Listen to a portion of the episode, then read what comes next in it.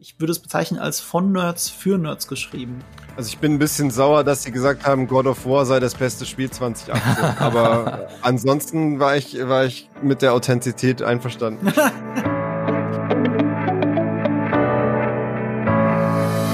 Hallo und herzlich willkommen zum Podcast Die Quadrataugen powered by Vodafone. Ich bin Fabian Behrens, der Host des YouTube-Kanals GigaTV Mac. Mit mir dabei sind Marco Risch von Nerdkultur. Hallo und Julius Busch von Monsters and Explosions. Hallöchen, grüßt Die euch. Die Urquadrataugen wieder vereint. Juhu. Yes. Ist okay, wenn wir dich Jules nennen? Julius? Ja, ich bitte drum. Okay, dann war das jetzt nur für die Vorstellung, aber wenn ihr jetzt, dann wisst ihr, wenn der, der ominöse Jules ist Julius Busch. Weißt Bevor du, du nicht fragen musst. Also, Jules. Ich, Jules. ich habe schon vergessen, dass er Julius heißt, ehrlich gesagt. Echt? Ja, ja also ich, ich selber ich auch. Das nur noch, wenn es um Klingelschilder geht oder so, wenn ich Leuten ja. sagen muss, man muss bei Julius Busch klingeln, wenn du zur Oder wenn, wenn, wenn die Polizei klingelt. Wobei ich war gerade bei meinen Busch. Eltern und da nennen mich wieder alle Julius äh, und da bin ich dann super äh, verwirrt, weil hier nennt mich echt jeder Jules. Dann, dann behalten wir das doch auch so bei. Aber bevor wir zu unseren beiden Themen kommen, ein bisschen Werbung. Wenn ihr uns hört, dann seid ihr hundertprozentig Fans von Filmen und Serien. Dafür kann ich euch nur die Webseite Featured empfehlen. Dort gibt es nicht nur Kritiken zu aktuellen Filmen oder Serienvorstellungen, sondern auch interessante Artikel, wie zum Beispiel der über die zehn erfolgreichsten Filme von Netflix. Und unter dieser Top 10 ist ganz zufällig auch der Film, über den wir heute unter anderem reden werden, nämlich The Old Guard. Featured ist Vodafones Magazin für digitale Kultur. Schaut doch mal vorbei, Link dazu in den Show Notes. Jules, sag mal, was ist denn dein Lieblings-Superheldenfilm abseits von DC und Marvel? Darf ich auch eine Serie sagen? Auch gerne eine Serie, klar.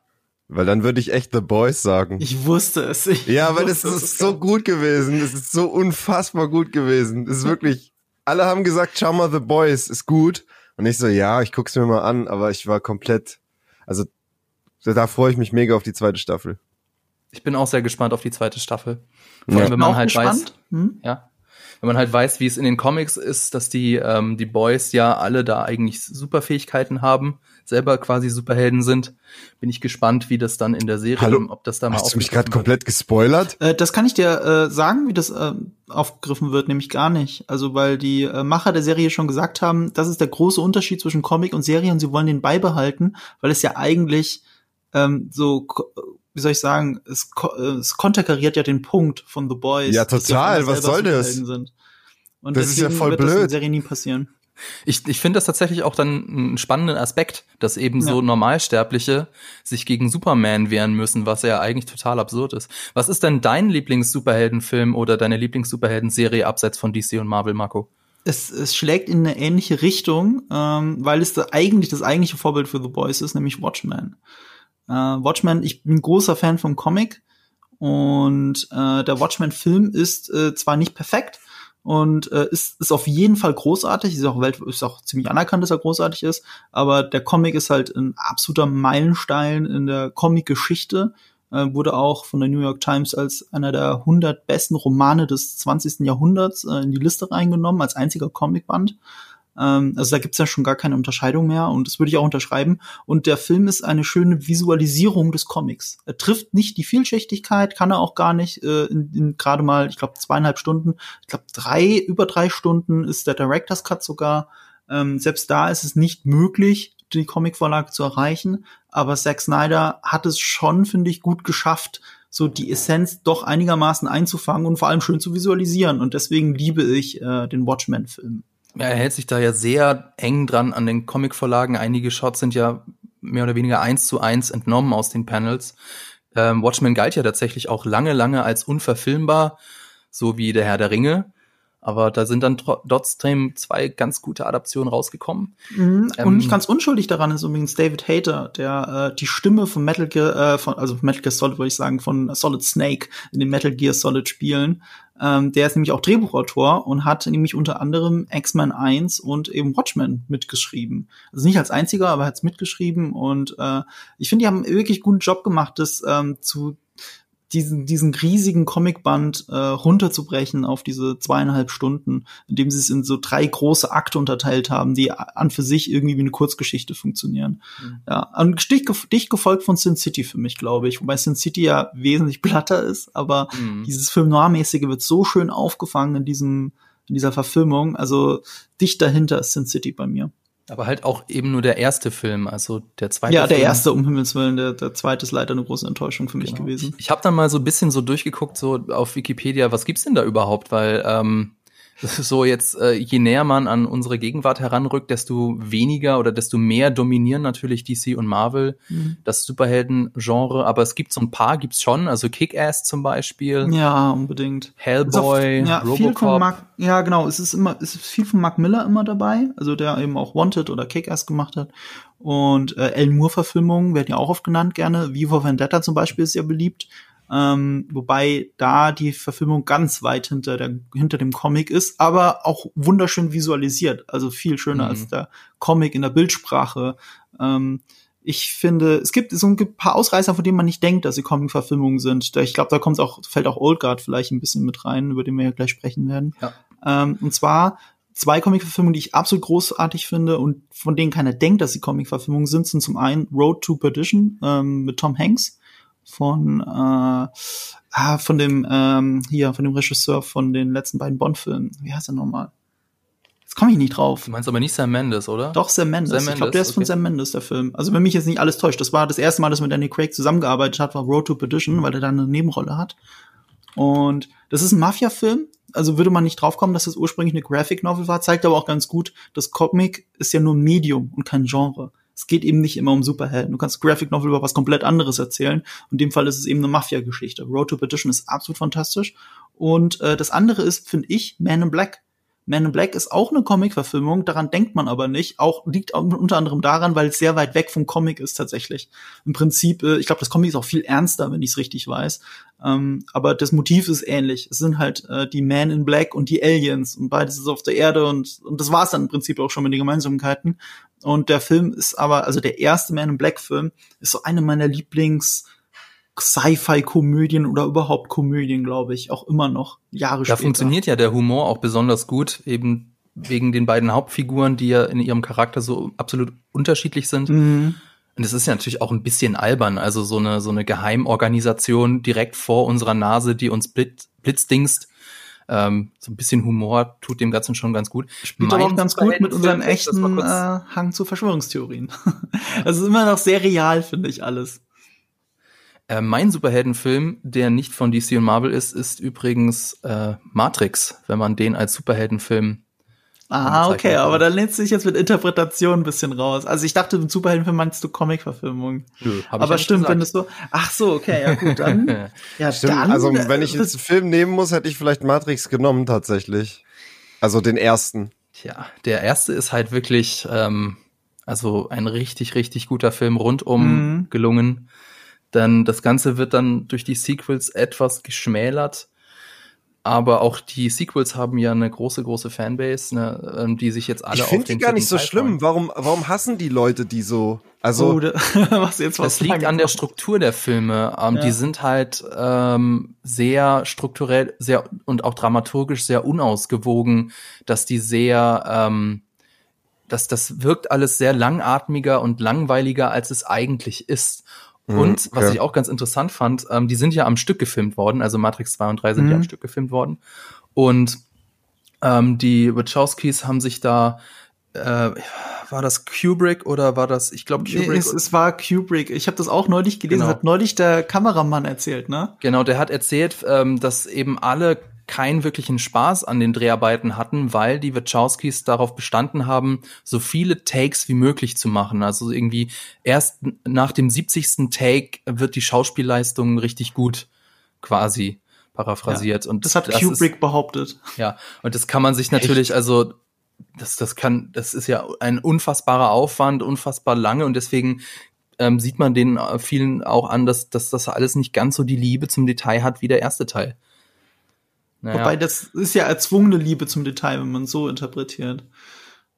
Also, also da, dadurch, dass du den Tag mehrmals machst. Da ist es mir nicht so aufgefallen, dass die jetzt so viel schwächer waren als der erste. Ich finde die wirklich ja. deutlich schwächer. Also für mich ist es so, für mich ist Matrix 1 ein perfekter Film. Ich würde sogar sagen, ähm, Tarantino hat das mal gesagt, äh, Matrix sei der beste Film äh, der letzten 20 Jahre, also hat er vor 10 Jahren gesagt. Mhm. Da ging es darum, seine Lieblingsfilme, der seit er selber Filme macht. Und, Und zwar mit Abstand eigentlich. Aber er hat auch gesagt, die, die, die Sequels haben es ein bisschen kaputt gemacht. Es ist nicht mehr der beste Film der letzten 20 Jahre, aber es sei einer der besten Filme immer noch. Ja, das, das- finde ich ja. auch, weil es ist halt, äh, es ist halt nicht abgeschlossen mit dem ersten Film. Du kannst natürlich auch den ersten Film komplett angucken, ohne dir Matrix 2 und 3 angucken zu müssen. Aber du willst natürlich trotzdem wissen, wo geht die Heldenreise hin. Und das äh, schwächt das Ganze schon ab. Aber ja. wenn man jetzt mal richtig deep ist, dann ist Matrix ja eigentlich auch sowas wie The Boys. Wie?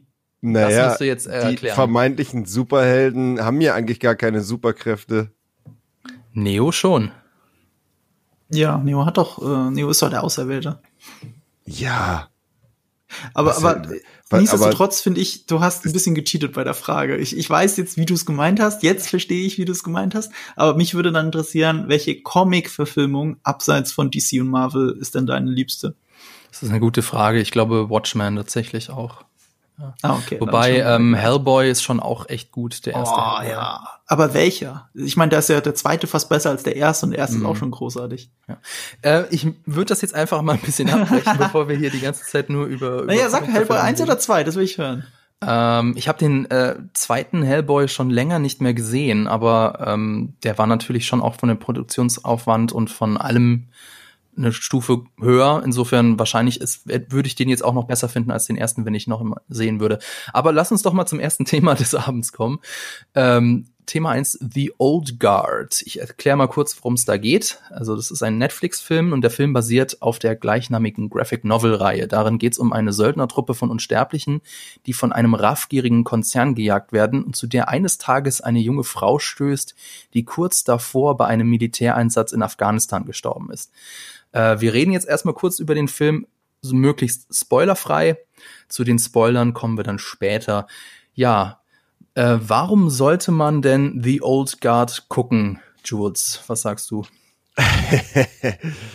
ähm, ja, also ich fand tatsächlich, es ist ein, äh, es ist mal ein nicht so schlechter Netflix-Film, kann man, kann man schon mal so sagen. Ähm, also ich finde tatsächlich die Prämisse interessant. Also ähm, diese, ja, diese Unsterblichkeit irgendwie ähm, damit reinzubringen ähm, als als Grundprämisse und wie wird die Welt darauf reagieren und wie verhalten sich dann solche Menschen innerhalb dieser Welt. Ich finde, das ist eine ähm, ja, äh, es war eine erfrischende Idee. Ich hatte das Gefühl auf jeden Fall die ganze Zeit, okay, sowas habe ich jetzt noch nicht zigtausendmal gesehen. Ähm, das fand ich ganz cool. Ähm, ich fand, dass die, die Inszenierung gut war, also nicht auf dem gleichen Level wie hier äh, Ex Extract Extraction, wie hieß der nochmal? Extraction, genau. Extraction. Also der ähm, so so gut war die Action jetzt nicht inszeniert, aber sie es war natürlich trotzdem, es guckte sich ganz gut so weg. Es war unterhaltsam, durchgängig. Ich finde, der Film hält auch ähm, durchgängig so ein gewisses Mysterium irgendwie aufrecht, so wo du wirklich erfahren willst, okay, warum ist das jetzt so, warum ist das jetzt so, was ist da wirklich passiert?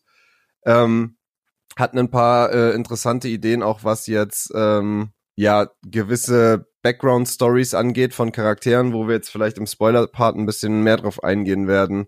Also ich fand ich fand die Idee cool und ich fand auch die die Umsetzung ähm, echt ganz gut. Es war jetzt aus meiner Sicht ist es jetzt nicht das absolute äh, Meisterwerk, was dich halt ähm, aus den Socken haut, aber ähm, es, man konnte es echt ganz gut so gucken. Also ich habe es nicht bereut, ihn gesehen zu haben. Ähm, bevor ich jetzt was sage, muss ich mich Ja. kurz entschuldigen. Im Hintergrund wird ein Gerüst bei mir abgebaut. Es kann sein, dass man es ab und zu hört, ich weiß es nicht, äh, weil äh, nicht die, die. Typen waren, waren fünf Minuten vorher, waren sie, äh, dachte ich, fertig. Also von Stu- seit einer Stunde haben die keinen Ton mehr von sich gegeben. Man hört jetzt- nichts davon. Man hört wirklich nichts okay. mehr. Ich hab's die ganze Zeit. okay, gut. Alles gut. Ähm, dann, ja. Äh, ich finde die Idee ist auch nett. Und man merkt auch ein bisschen, ähm, dass der äh, Comic-Autor, der auch das Drehbuch übrigens geschrieben hat, ähm, der war äh, sehr renommierter, der hat, den Eisner Award zum Beispiel gewonnen, der ist renommierter Wonder Woman und Batman-Autor. Und ähm, die Idee für die Hauptfigur Andy, gespielt von äh, Charlie Theron, äh, basiert auf so einer Vision, die er hatte, ähm, so ein Bild, das er vor Augen hatte, von einer Am Amazonenkriegerin, die durch die Jahrtausende kämp sich kämpft. So, das Bild hatte er zuerst im Kopf und basierend darauf hat er dann die ganze Geschichte geschrieben. Und ich finde das eigentlich schon eine, eine, eine interessante Prämisse, hat mich an vielen Stellen aber auch nur an Highlander erinnert. Also Mhm. so viel anders als Highlander ist es eigentlich gar nicht. Hatte auch das Gefühl, es kann, kann so ein bisschen nur eingeben. Also ja, bringen sie jetzt nicht gegenseitig um, das meine ich damit nicht. Aber ähm, viele Motive davon sind einfach ähnlich. Ich finde, die machen sogar fast schon zu wenig draus. Also vieles wird erzählt, was früher passiert ist und die paar Bilder, die man dann so reingeschnitten sieht, sind aber so unbefriedigend im Vergleich Mhm. dazu, wie Mhm. sich das anhört. Ähm, Finde ich ein bisschen schade. Finde auch generell, dass der Film so ein bisschen in ein Netflix-Problem reinfällt. Äh, es ist ein größeres Thema, das ich vielleicht damit aufmache, aber ich finde, es gibt halt die richtig, richtig, richtig geilen Netflix-Produktionen, äh, sowas wie da, da, sowas mit dem, mit dem sie angefangen haben, äh, Beast of No Nation und so, die klassischen Oscar- Oscar-Contender, äh, Rome, äh, nee, Roma, nee, wie hieß er nochmal? Roma? Scheiße, komm nicht drauf, weil ich den Film nicht gesehen habe. Äh, von Alfonso Cuarón, dieser, dieser, dieser Schwarz-Weiß-Film. Ja, Ich glaube, Roma hieß der. Der hieß ne? Roma. Roma, genau. Den hat zwar Netflix nicht produziert, aber gepublished. Äh, das ist eben auch ein Oscar-Contender gewesen, äh, natürlich auch Oscar-Gewinner gewesen. Und äh, das sind halt die super, super Hochglanzproduktionen. Dann gibt's halt bei Netflix natürlich die super, super Billigproduktionen, die sie für wenig Geld einfach nur als Unique-Content raushauen. Ich würde sogar die Adam Sandler-Filme dazu zählen. Ähm, und es gibt so diesen Mittelweg. So, ähm, eben das, was Extraction ist und Old Guard ist, die sind für mich dann sehr ähnlich. Die fühlen sich an wie Direct-to-DVD-Filme, die man aber mit viel Budget ausgestattet hat. Wisst ihr, was ich meine? Es Ja. ist nicht so wirklich Kino-Kino, richtig geiles, großes Action-Kino, aber es ist auf jeden Fall teuer gewesen, das sieht man. Billig war es nicht, das Ja, an den voll. Darstellern, an, an der Art, wie die Action auch gemacht ist, choreografiert ist. Wirklich nicht billig choreografiert, cool choreografiert, aber auch irgendwie immer noch so ein bisschen cheesy, immer noch so ein bisschen, könnte auch auf DVD rauskommen, wenn es nicht die Gesichter wären. Wenn die Action nur ein bisschen schlechter wäre, dann wäre das auch so ein Expendables 3,5 oder so. Also 70 Millionen Dollar hat der Film gekostet, Krass. war jetzt nicht billig. Das ist richtig viel Kohle und ich finde, die sieht man nicht. Also man sieht, dass es nicht, teuer ne? war, aber ich finde nicht, dass es aussieht wie 70 Millionen. Ja, Charlize kostet halt 60. Ja, wahrscheinlich. Dazu kommen wir, glaube ich, auch später. Ich wollte vielleicht noch mal ein bisschen über die Vor- und Nachteile des äh, Superhelden-Genres sprechen, äh, weil das, da kann man auch so ein bisschen über die Vor- und Nachteile des Films halt sprechen, weil also das ist nämlich das, was du gesagt hast mit mit der Prämisse. Also was bedeutet es, unsterblich zu sein? Also äh, auf der einen Seite ist das irgendwie so ein alter Menschheitstraum. Also wir wollen, also ich will jetzt nicht für jeden persönlich reden, aber das ist ja schon ganz oft behandelt worden, so dass äh, die, die, das Streben danach, den Tod zu überwinden. Also sei es zum Beispiel jetzt durch den Stein der Weisen oder wie auch immer. Und die Unsterblichen haben das jetzt unfreiwillig geschafft. Also die sind tatsächlich unsterblich.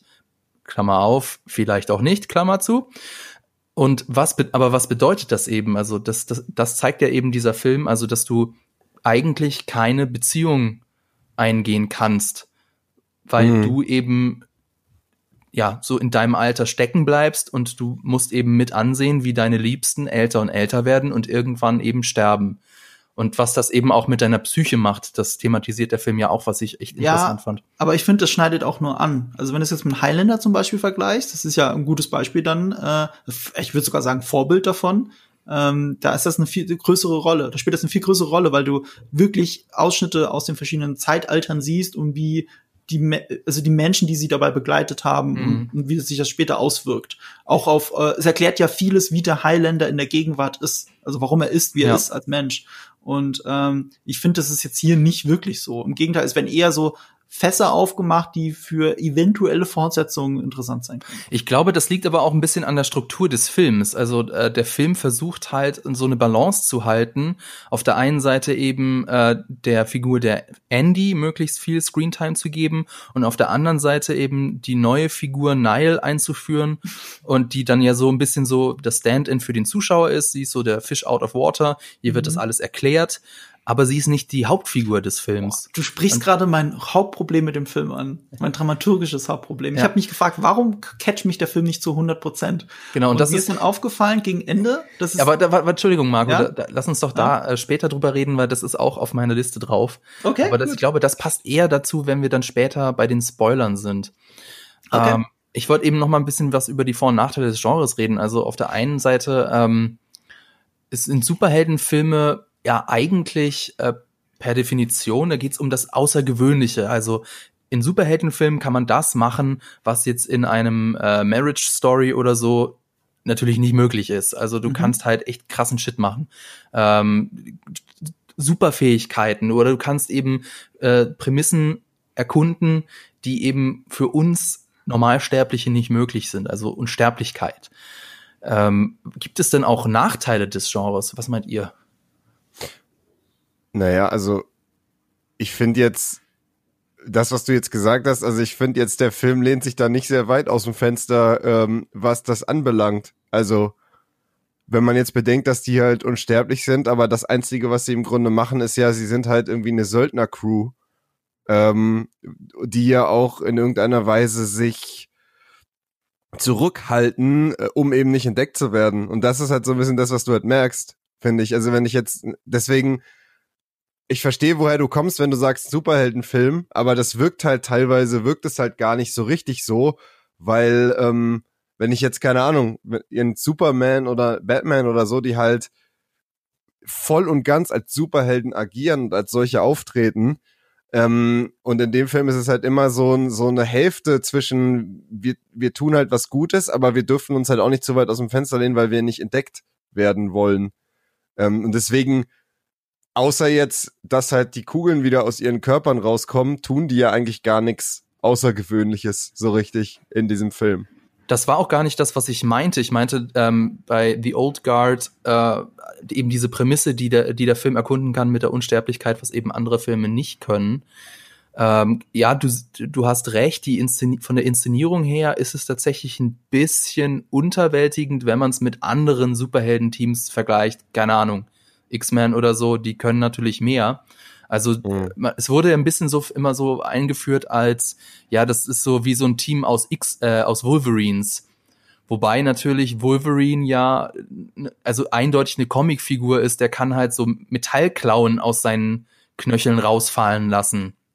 Mhm. Das fehlt, also ich will nicht sagen, das fehlt dem Film, aber dadurch wirkt äh, The Old Guard natürlich ein bisschen altbackener, weil sie eben keine over-the-top Comic-Superheldenfähigkeiten haben. Also es wirkt auch irgendwie nix wie ein Comic. Also ich finde die interessantesten Shots zu, äh, zu oder aus dem Film, die ich kenne, sind die Promo-Shots, äh, die sie absichtlich so gemacht haben, dass sie aussehen wie die Comic-Cover. Ich weiß nicht, ob du das gesehen hast, weil da alles lila eingefärbt ist und sie alle genauso angeordnet sind mit den gleichen Waffen und sowas.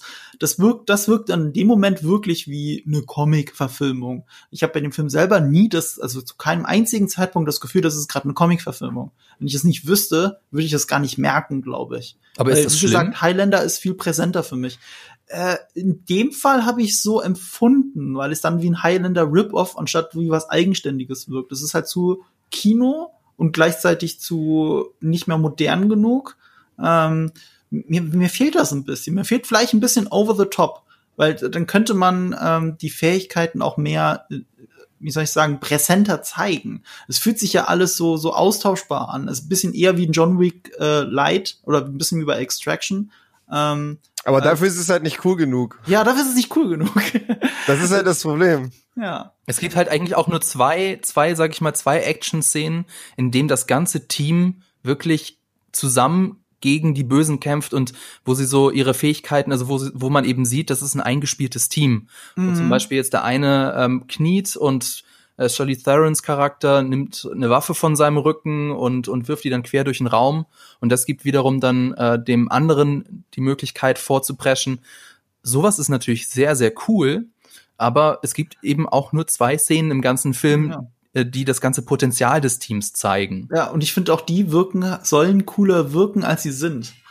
Also so cool sind sie dann irgendwie doch nicht. Ich bin auch so, es sind natürlich auch die kleinen Sachen, die da entscheidend sind. Ich zum Beispiel finde es immer albern, wenn bei äh, Direct to äh, Streaming oder Direct-to-DVD-Produktion Cinemascope-Balken drin sind. Also wenn alles in diesem Cinemascope-Format ist. Äh, ich finde das einfach albern. Wenn man weiß, dass man für fürs Fernsehen produziert, also für den Fernsehbildschirm produziert, dann äh, sollte man, finde ich, den äh, Fernsehbildschirm auch nutzen. Also ich denke da zum Beispiel an ähm, an den äh, Regisseur der ersten drei Fluch der Karibik-Filme. Gott, wie heißt der nochmal? Den habe ich mal interviewt. Der hat nämlich auch den Film A Cure for Wellness gemacht, falls ihr den gesehen habt. Ähm, da, das ist einer der meiner Meinung nach schönsten Filme der letzten Jahre. Also zumindest spielt er ganz oben mit. Gore Verbinski. Gore Verbinski, genau, Gore Verbinski. Das ist ein Mann der Bilder. Also denkt nur mal an die ersten drei Fluch der Karibik-Filme, äh, dann wisst ihr, was ich meine.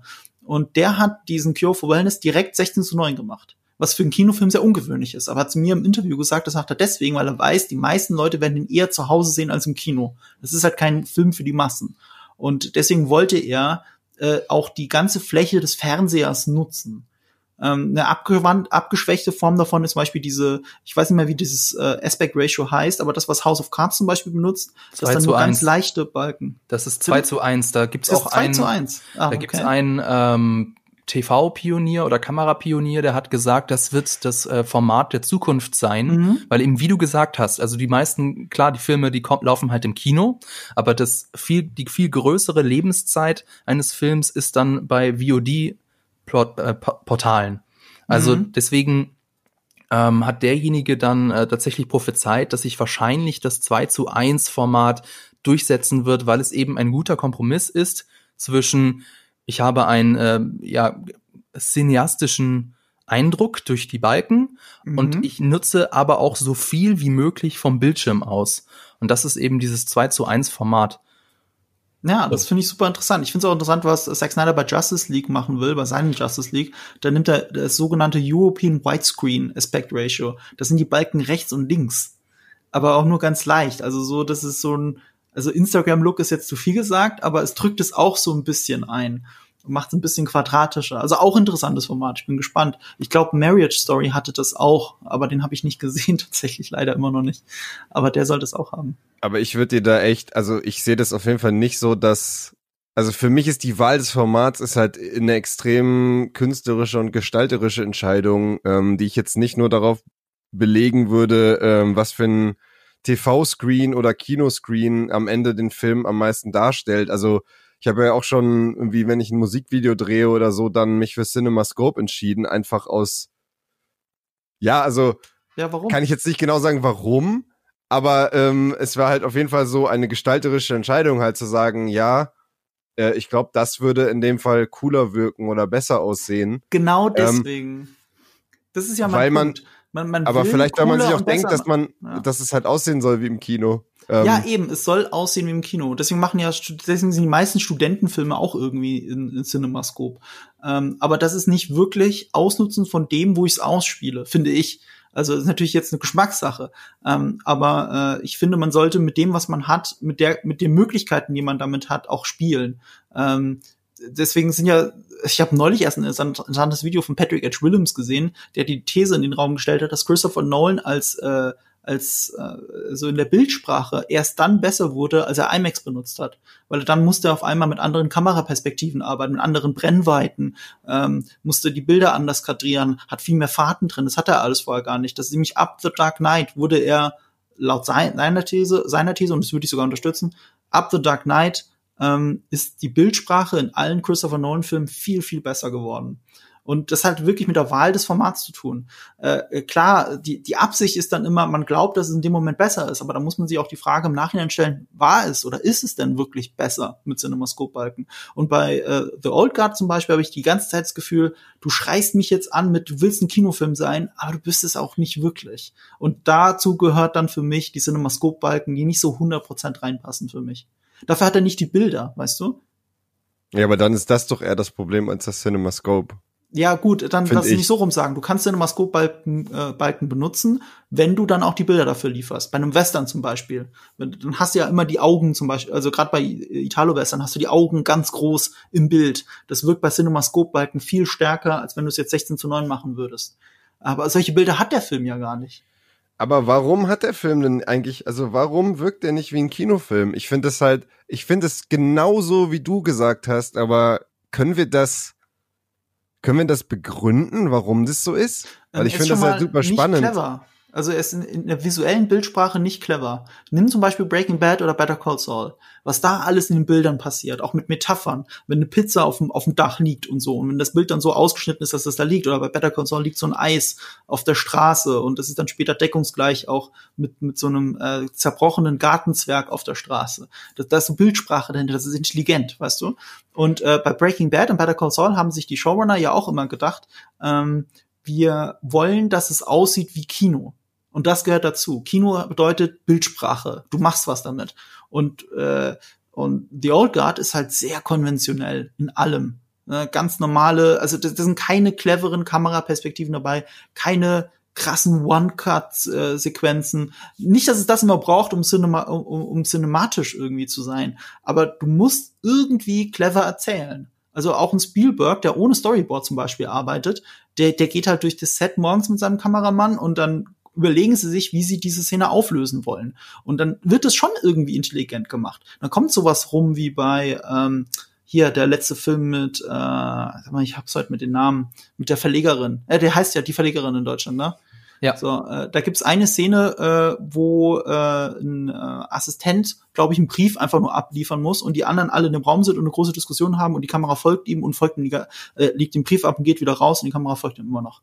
Also ich habe den Film tatsächlich mal wieder nicht gesehen, aber diese eine Szene habe ich gesehen, ähm, weil sie ein Musterbeispiel dafür ist, ähm, wie Spielberg, weil im Drehbuch steht das ja alles ganz anders, aber Spielberg hat sich überlegt, das passt viel besser, um das zu transportieren, die Atmosphäre, in der sie gerade sind und wie wichtige Nachrichten ähm, äh, weitergeleitet werden. Während die großen Schauspieler, Tom Hanks und äh, sagen wir, ich, Namen, egal, während die alle in dem Raum sind und einen ach so wichtigen Dialog haben, dachten sie, aber haben sie gar nicht. Kommt gar nicht wirklich vor in dem Film. Da hat sich jemand was überlegt. Ob das jetzt funktioniert, ist was anderes, aber da hat sich jemand wirklich Gedanken gemacht. Und bei Old Guard, ich habe nicht das Gefühl, dass sie sich super viel Gedanken gemacht haben, außer bei den Kampfchoreografien.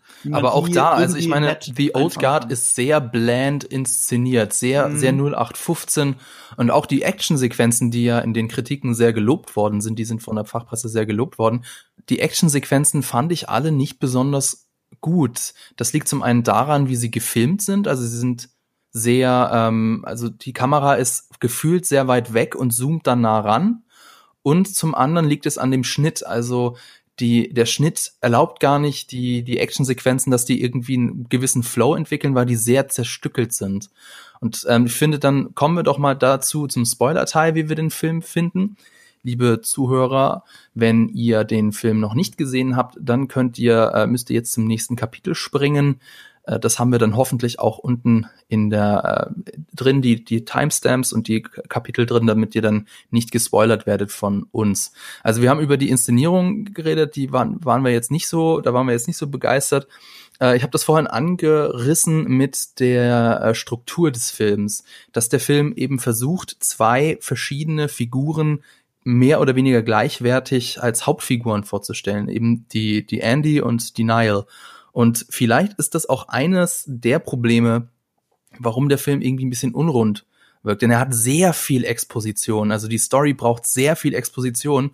Und deswegen kommt der Film auch kaum in Fahrt. Also es braucht tatsächlich anderthalb Stunden, bis, bis irgendwie so eine Art von, von Spannung entsteht, eine gewisse Dringlichkeit, also dass, dass du jetzt das Gefühl hast, okay, jetzt kommt die Story in Fahrt. Und bei einem Zwei-Stunden-Film ist das schon nicht besonders gut, wenn es halt zwei Drittel der Laufzeit braucht.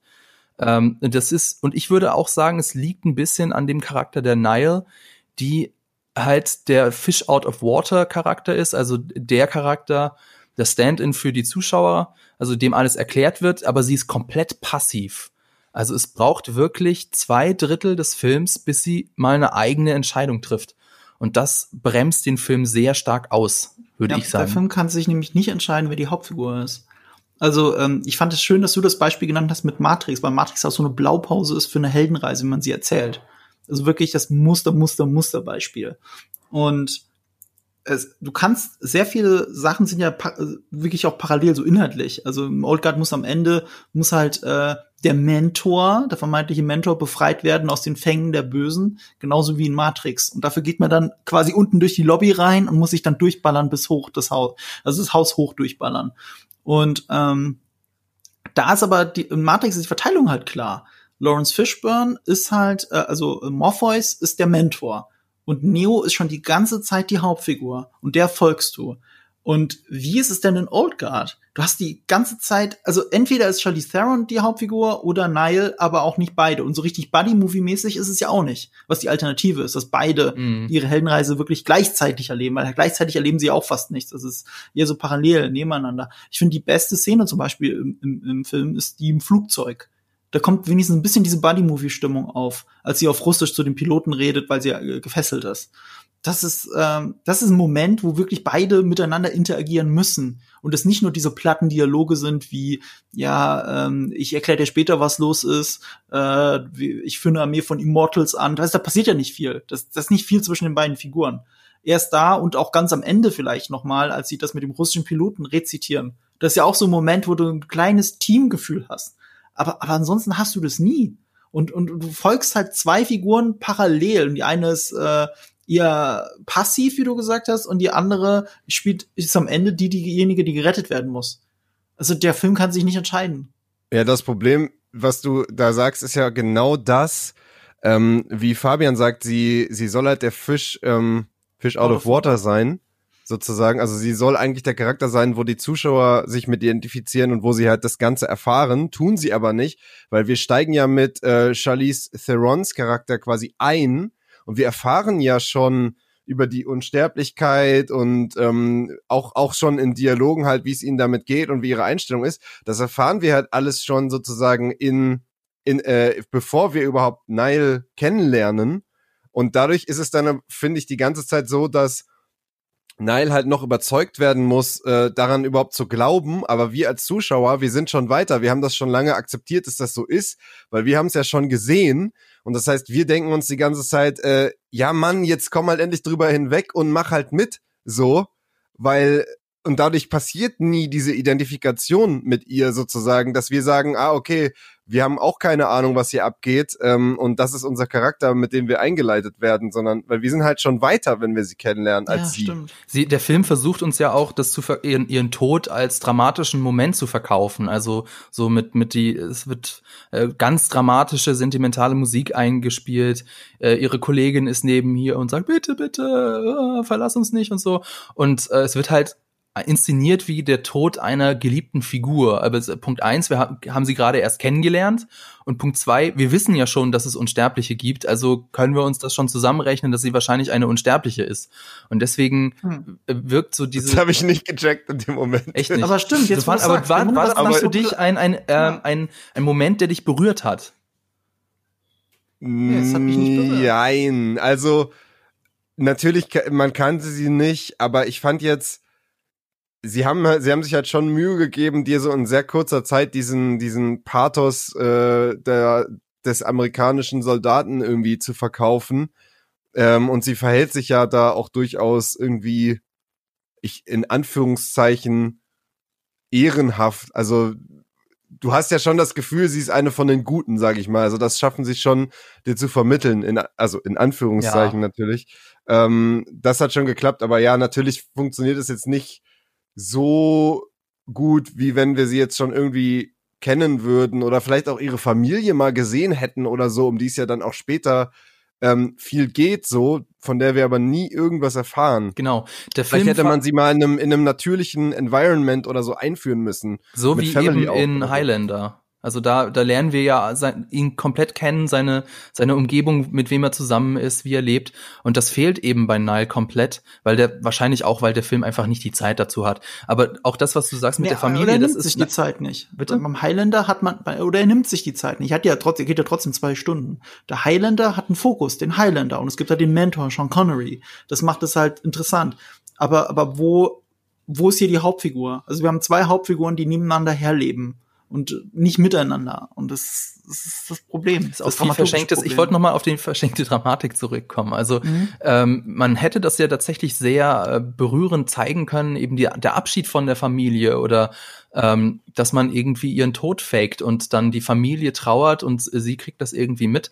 Also ich sage das deswegen, weil mir ist das äh, beim Gucken in Erinnerung gekommen. Es gibt da einen, einen Roman, den Darren Sean, die Reihe, äh, und der erste Band heißt Mitternachtszirkus. Da geht's genau darum, dass die Hauptfigur, die wird quasi so zu einem Teilvampir und um dann aber ähm, in diese in diese Untergrundgesellschaft aufgenommen zu werden, heißt es halt, ja, sorry, aber jetzt müssen wir erstmal deine Be Beerdigung faken, damit du ähm, eben bei uns leben kannst, ohne dass es auffällt. Und dann wird die Figur ähm, wird quasi getötet, in Anführungszeichen, ist aber natürlich unsterblich, das heißt, sie stirbt nicht bekommt dann aber trotzdem alles mit. Also denn wie ihre Familie, wie die Familie die Leiche findet, wie die Familie trauert, wir bekommen die Beerdigung aus dem äh, Blickwinkel der der nicht toten Figur mit und das ist alles ganz ganz herzzerreißend und das fehlt einfach in dem Film. Also diese diese eigentlich ja spannende Prämisse der Unsterblichkeit ist komplett verschenkt bei der Figur der Nile, finde ich. Das was der Film halt macht, ist er geht halt das macht der Film ziemlich häufig, finde ich, in vielen Situationen. Und das ist auch eine der Problematiken. Ähm, er geht halt davon aus, du als Zuschauer kannst dich halt in diese Situation reinversetzen und das quasi nachvollziehen, also ihr Dilemma. Und das reicht alleine schon aus, sozusagen, um das emotional aufzuladen.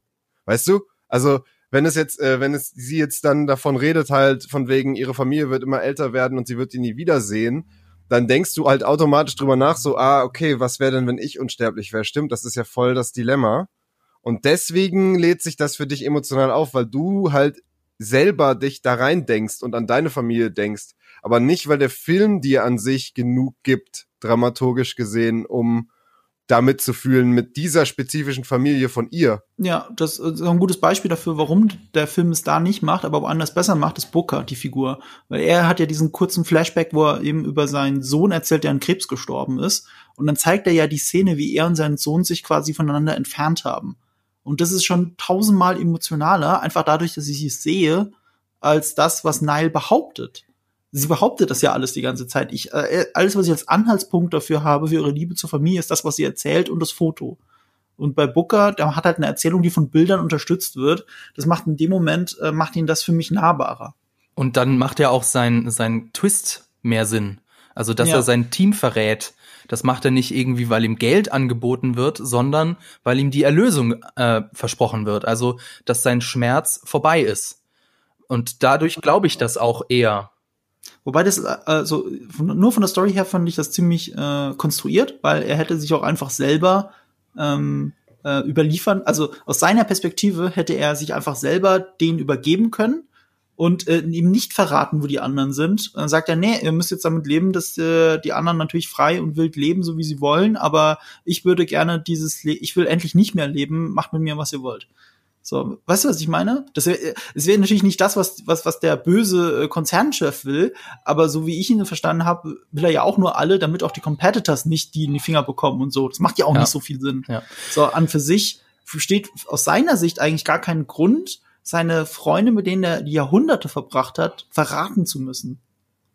Schade, jetzt hast du mir den positiven Punkt kaputt geredet, aber du hast natürlich irgendwie recht, dass es äh, ja. in gewisser Hinsicht schon konstruiert wird, wirkt. Also wenn du wirklich dich hineinversetzt, ne, du musst jetzt die einzigen Menschen, die dir was bedeuten, verraten. Okay, jetzt ist aber die, die Bohrmaschine hier richtig krass am Start. Hört ihr, hört ihr sie jetzt? Ja, jetzt war schon ziemlich laut. aber ich würde da jetzt immer ein bisschen abkürzen, weil wir sind auch schon echt weit über der Zeit. Ähm, also wir sind uns schon irgendwie einig, dass äh, das Ganze hat ich schon irgendwie. Ich will aber noch was sagen. Ich habe noch gar nichts gesagt dazu. Was möchtest du denn sagen? Ne, ich finde halt, äh, ich wollte halt eine Sache, das ist die Sache, deswegen will ich die unbedingt sagen, weil das ist die eine Sache, die ich unbedingt dazu sagen will zu diesem Film, okay, wenn wir jetzt voll Spoiler sind.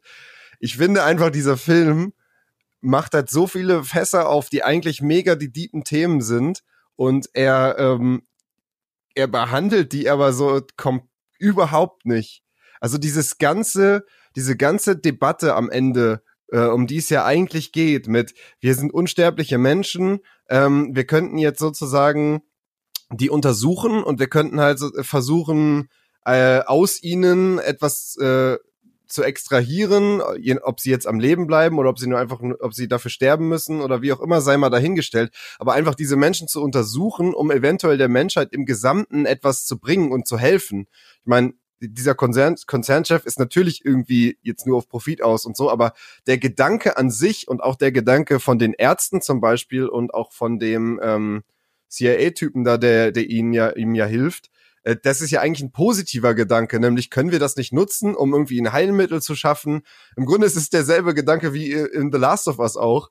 Ähm, mhm. Und das ist ja eigentlich eine mega komplexe Diskussion, wo man, wo ich mir so dachte, so, ja, äh, vielleicht, ähm, vielleicht sollten sie irgendwie schon mal vielleicht drüber reden, ob das halt nicht irgendwie gut ist oder so. Mhm. Und der Film sagt aber einfach am Ende so, nee, ist uns ehrlich gesagt komplett egal, wir schlachten die einfach alle ab.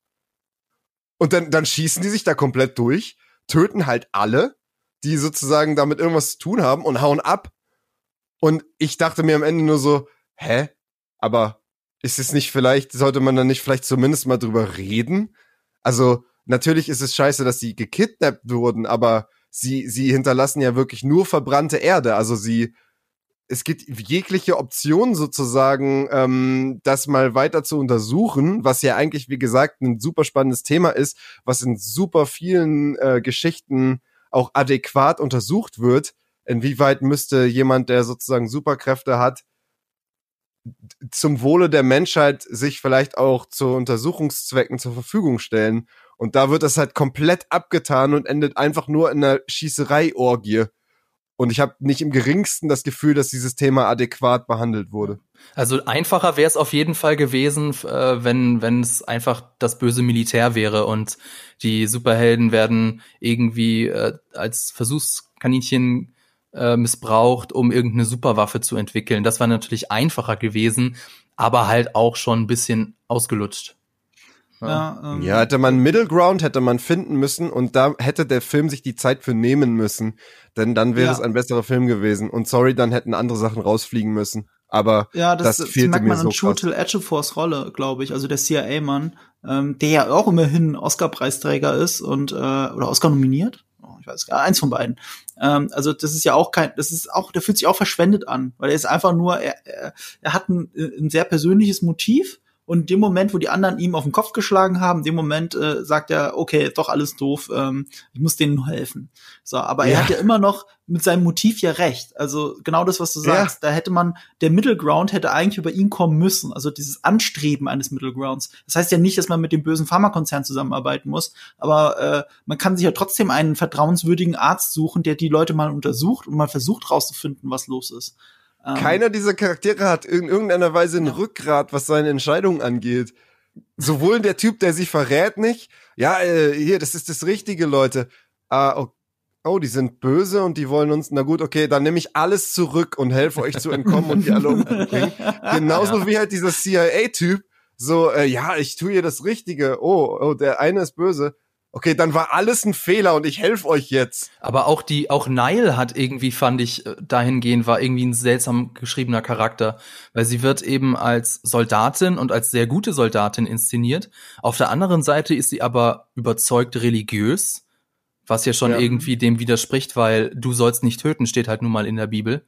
Und dann ist ja auch noch, was ja auch noch on top kommt, sie kommt aus einer Familie, also ihr Vater war bei der Armee und ihr Vater ist im Dienst gestorben.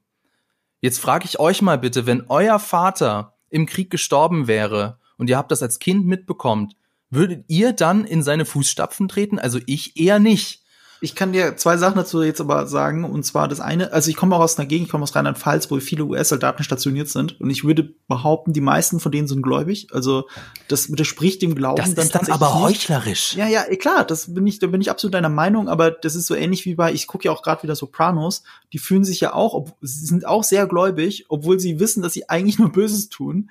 Ähm, sie sehen sich dann auch als Begründung tatsächlich in der Serie so als so eine Art Soldaten, denen das dann quasi von Gott vergeben wird. Ähm, das, sowas in der Richtung sagt tatsächlich Tony Soprano. Ja, aber das, das so sind halt die Bösewichte. Ne? Sie ist halt ein Superhelden. Sie soll ja die Inkarnation ja. des Guten sein. Richtig, aber wie gesagt, bei echten Soldaten ist es auch so ähnlich. Und dann gibt es im Prinzip zwei Sorten von US-Soldaten tatsächlich. Also die einen, die machen das, weil es gibt nicht so viele andere Möglichkeiten am Land mit relativ hoher Arbeitslosigkeit äh, einen Job zu finden. Also Soldat kann jeder werden quasi. Und das andere ist, äh, die anderen sind alles Offizierskinder. Das, dann geht das tatsächlich durch die Familie, unabhängig davon, wer in den Generationen schon gestorben ist. Und äh, das sind alles schon immer Offiziere gewesen und irgendjemand aus der Familie tritt immer in diese Fußstapfen. Ähm, das sind so die zwei großen Sorten von US-Soldaten. Und da gehört sie halt in die eine, äh, äh zur einen Gruppe. Insofern ist das tatsächlich, glaube ich, überhaupt gar kein äh, unrealistischer Punkt. Okay, dann ist es nicht unrealistisch, aber dann ist es nicht überzeugend genug äh, ausgearbeitet, weil, wie du ja sagst, es gibt genug Leute, die das machen, die haben dann aber alle ihre individuellen Gründe dafür und die erfahren wir nicht in dem Film. Mhm. Nö, sie ist eigentlich mega platt als Charakter. Super platt. Sie ja. ist halt einfach nur ein, ein Poster-Child. Ja. Army ja. Poster-Child sozusagen. Äh, sie hat überhaupt keine. Also es wird ja auch niemals dann irgendwie noch mal ein innerer Konflikt oder so, also außer jetzt der mit ihrer Familie halt, ähm, wo aber auch jetzt der Entscheidungsprozess so mittelgut, finde ich, rübergebracht wird. Ähm, warum sie dann auf einmal doch am Start ist und so. Mhm. Und geht sehr schnell halt, innerhalb von einer Szene. Und halt komplett von, komplett von, yo, ich habe keinen Bock da drauf zu, ich werde die neue Anführerin sein, wenn Charlize nicht mehr kann. Ähm, das geht halt so schnell einfach. Ähm, das geht halt, keine Ahnung, das, also, alles, alles geht einfach super schnell und alles mhm. wird nicht richtig äh, erforscht. Also entweder irgendwie so mit den, entweder mit den Protagonisten halt äh, irgendwie besser haushalten und dann Sachen rauscutten bei einem und dann wirklich einen klaren Protagonisten machen oder halt äh, noch mehr auf die Fortsetzung auslagern, die ja eindeutig am Ende ähm, schon präsentiert wird. Genau, dazu ja, wollte ich noch was sagen. Und genau. zwar, ähm, also wir sind uns ja alle irgendwie einig, dass äh, das Konzept, also die Prämisse hat Potenzial, aber das ja. wird zu sehr im, im ersten Teil in The Old Guard verschenkt. Und deswegen ja. bin ich zwar jetzt auch vom Film nicht besonders angetan, aber ich habe irgendwie doch Bock, den zweiten Teil zu gucken, der dann ja eben in, in der Mid-Credit-Scene ganz eindeutig angeteasert wird. Äh, Übrigens, aber da gibt's auch wieder ein Problem. Also zwar bricht äh, The Old Guard Rekorde, also der Film ist ähm, auf Platz 6 der beliebtesten Netflix-Filme aller Zeiten, obwohl er ja erst seit kurzem draußen ist. Da könnte man ja jetzt sagen, okay, wird es auf jeden Fall einen zweiten Teil geben aber wohl nicht so bald, denn es gibt zwei Probleme. Zum einen ist es ein Zeitproblem, denn für das Sequel sollen nämlich die Beteiligten des ersten Teils zurückkehren, Regisseurin Gina Prince Bythewood, aber die will vorher den Film The Woman King drehen und Charlize Theron hat vorher Atomic Blonde 2 in, in Planung. Mhm. Und das zweite Problem ist das liebe Geld. Charlize Theron ist eine sehr teure Schauspielerin und sie könnte mindestens 25 Millionen Dollar verlangen, vermuten Brancheninsider. Weil man, wir brauchen sie. Also ohne, ohne sie ist es, wäre es nicht der gleiche zweite Teil. Also klar kann man sie irgendwie rausschreiben, aber es wäre. Außer du machst 100 Jahre später. ja, okay. Schade. What did you think was gonna happen? Ja, aber ich meine, sie ist natürlich auch schon irgendwie das Aushängeschild des Filmes. Also es wäre schon irgendwie ein bisschen seltsam. Und das Problem eben ja. ist, also sie ist halt sehr teuer und Netflix kann die Schauspielerin ja nicht an, am Einspielergebnis beteiligen, wie das eben klassische Kinostudios können. Und deswegen brauchen die Sequels von Netflix-Erfolgsfilmen eben ihre Zeit. Also zum Beispiel von Bright 2 haben wir ja auch schon seit längerem nichts mehr gehört, obwohl das ein totaler Erfolg war. Wobei ähm, Einspielergebnis äh, beteiligen ist eine sehr seltene Sache mittlerweile. Also früher in Deutschland zum Beispiel ganz normal. Ähm, da gibt's auch die schöne Anekdote, dass Gerd Fröbe ähm, nur die zweite Wahl für Goldfinger war und als äh, weil die erste Wahl Orson Welles zu teuer war. Und dann äh, hat er im ähm, Einstellungsgespräch beim Casting hat er halt gefra wurde, wurde halt gefragt, was er verlangen kann. Hat er gemeint, oh Gott, äh, war so ein, zwei, ich weiß nicht mehr wie viel Prozent von den Einspielergebnissen wäre schon okay. Und dann haben die äh, Produzenten gelacht und haben gemeint, dann ist Orson Welles ja doch billiger weil James Bond ihm so viel Geld einnimmt. Heutzutage macht man äh, Beteiligung nur noch bei ganz kleinen Budgetfilmen, weil man denkt, okay, wir können jetzt dem Star nicht super viel Geld zahlen, aber wenn der Film ein Hit werden sollte, kann er halt richtig toll dran verdienen. Gutes Beispiel ist Gravity, wo sich Sandra Bullock äh, dumm und dämlich verdient hat. Ich glaube, ich habe mal gelesen, dass die bis zu 100 Millionen damit verdient hat, weil der Film ein mega, mega Hit war und sie eine große Gewinnbeteiligung hatte. Ähm, bin mir nicht ganz sicher. Und äh, hier Robert Downey Jr. ist ein gutes Beispiel, weil er in so einer krass mächtigen Verhandlungsposition ist, kann, konnte er bei den Marvel-Filmen eine Gewinnbeteiligung aushandeln. Das ist halt super krass bei einem Film, der zwei Milliarden einspielt. Der Mann muss eigentlich nie wieder arbeiten in seinem ganzen Leben. Egal. Auf jeden Fall ist das relativ äh, äh, äh, selten. Ähm, das Ding ist, äh, es gibt vier Comicbücher, wenn ich es richtig weiß, also vier Comicbände bisher. Das ist aber eine laufende Serie, das geht weiter. Angelegt soll der Film auf eine Trilogie sein tatsächlich, aber unterschrieben haben die ähm, ähm, hat der Cast für zwei Filme. Äh, das erklärt, glaube ich, auch ganz gut die größte äh, Story-Änderung im Vergleich zum Film, zum Comicbuch, nämlich dass Andy sterblich wird.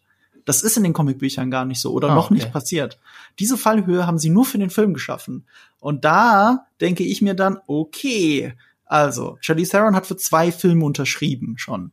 Äh, was da dann an Geld noch ich weiß nicht, wie das dann im Gehalt ist, ob das noch ausgehandelt werden muss. Sie selber hat sich im Interview auch schon geäußert und hat gesagt, sie will auf jeden, sie würde schon gerne einen zweiten machen, aber wenn die Zeit kommt, wird man dann darüber reden, über den zweiten Film. Was, äh, also man hat noch nicht vor, den jetzt demnächst zu drehen. Aber irgendwann wahrscheinlich. Ähm, und das ist dann eigentlich ein guter Zeitpunkt tatsächlich, um sie sterben zu lassen, damit man einen dritten Film ohne sie machen kann. Weil der Mentor kann ja sterben, wie wir wissen. Aber das muss dann eben auch erst im zweiten Teil dann ordentlich genau. vorbereitet genau. werden. Das muss dann im zweiten Teil passieren und dann kannst du einen dritten Teil ohne sie machen und dann haben wir eine Trilogie und äh, Charlie Theron hat nur für zwei Teile unterschrieben. Hm. Und sie muss ja auf jeden Fall erstmal noch da sein für das, was halt in den Credits halt kommt. Ja, also für. Das wäre blöd, wenn sie da nicht mehr da wäre.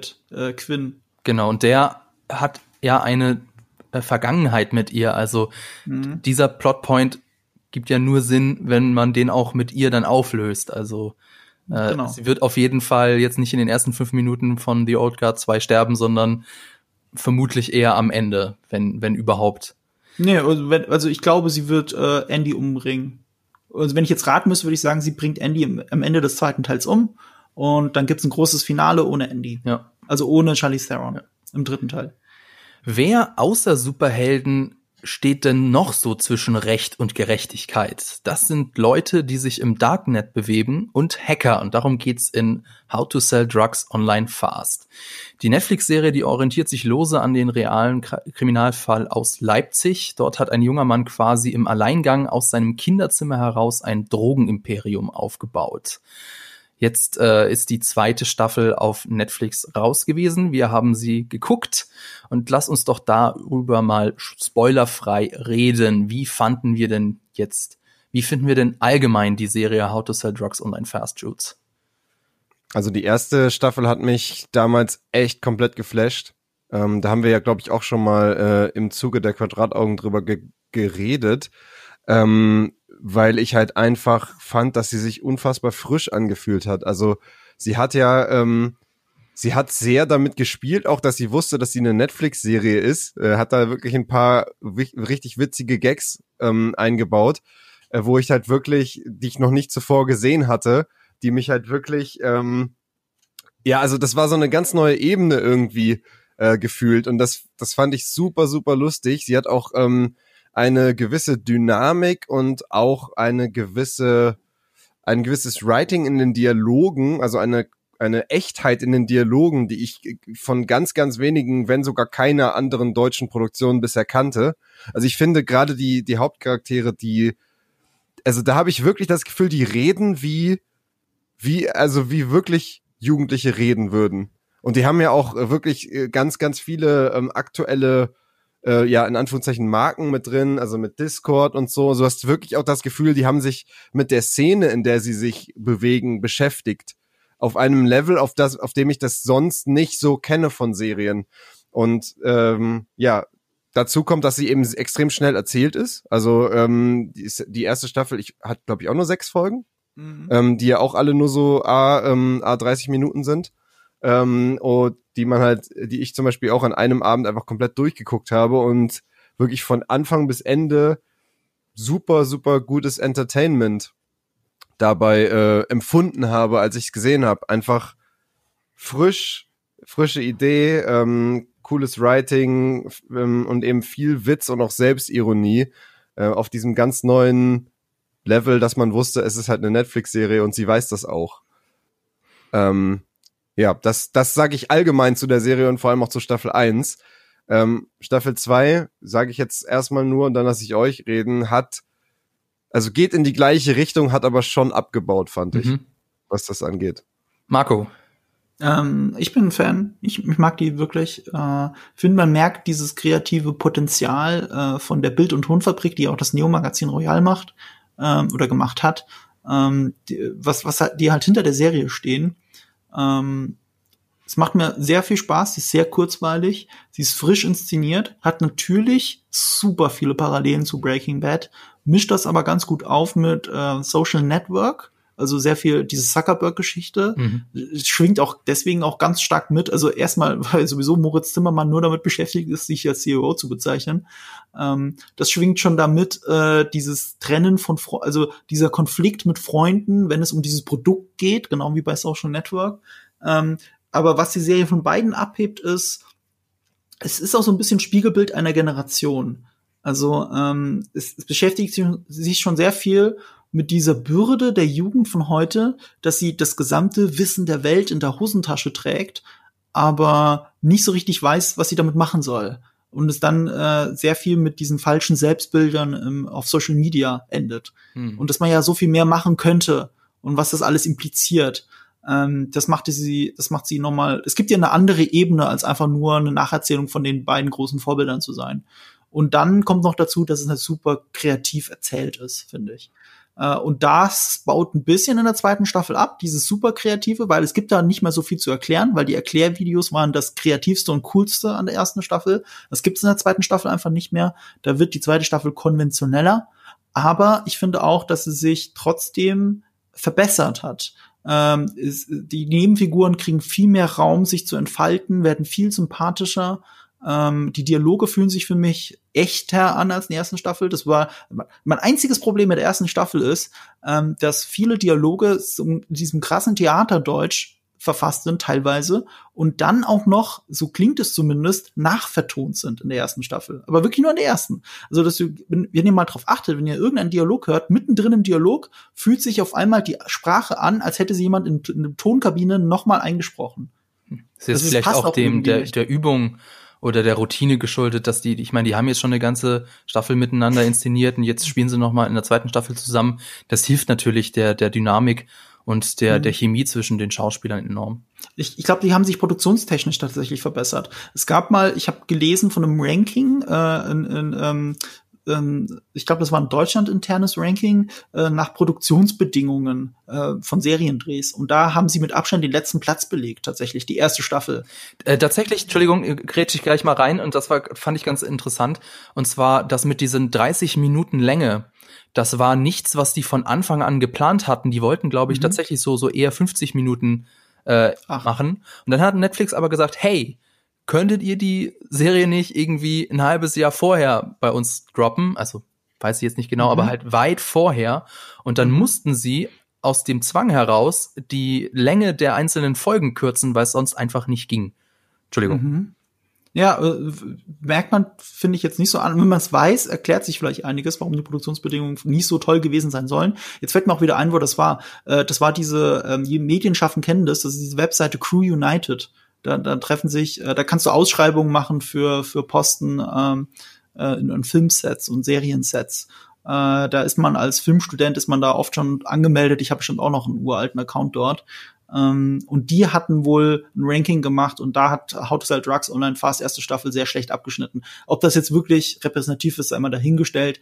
Aber da, da gab es wohl Schwierigkeiten. Also, das sehe ich ein bisschen als Fingerübung und das ist eine sehr gekonnte Fingerübung, die erste Staffel. Und ich finde, in der zweiten haben sie sich verbessert. Also ich finde die Qualität der Dialoge und wie du auch gesagt hast, vielleicht haben sich Schauspieler einfach besser miteinander eingespielt. Ähm, es funktioniert alles besser. Ich glaube, es liegt aber auch hauptsächlich daran, dass die Nebenfiguren einfach viel mehr Screentime und Möglichkeiten kriegen, sich zu entfalten. Mhm. Ähm, sie werden viel sympathischer und sie müssen ja auch ein bisschen auffangen, dass Moritz Zimmermann äh, wegen der Geschichte ja auch immer unsympathischer werden muss. Also sich immer mehr zu Mark Zuckerberg, sich immer mehr zu Walter White entwickeln muss. Und das müssen die Nebenfiguren einfangen, genauso wie es ein Jesse Pinkman ja auch in Breaking Bad machen muss. Äh, oder ähm, Andrew Garfield in äh, The Social Network. Äh, aber ich will es nicht immer nur mit den großen Vorbildern vergleichen. Ich finde, das ist frisch, das fühlt sich cool an. Ich gucke das total gerne. Äh, finde es ein bisschen schade, dass ein Tick zu sehr cliffhangerig ist, weil dann sitzt man immer da und denkt so, oh Gott, jetzt muss ich ein Jahr warten, ey. Äh, auch ein bisschen schade oder mehr. Und äh, ich freue mich aber trotzdem drauf, weil äh, das ist frisches deutsches Fernsehen, bei dem ich viel lache. Wirklich viel lache. Und das muss man erstmal hinkriegen.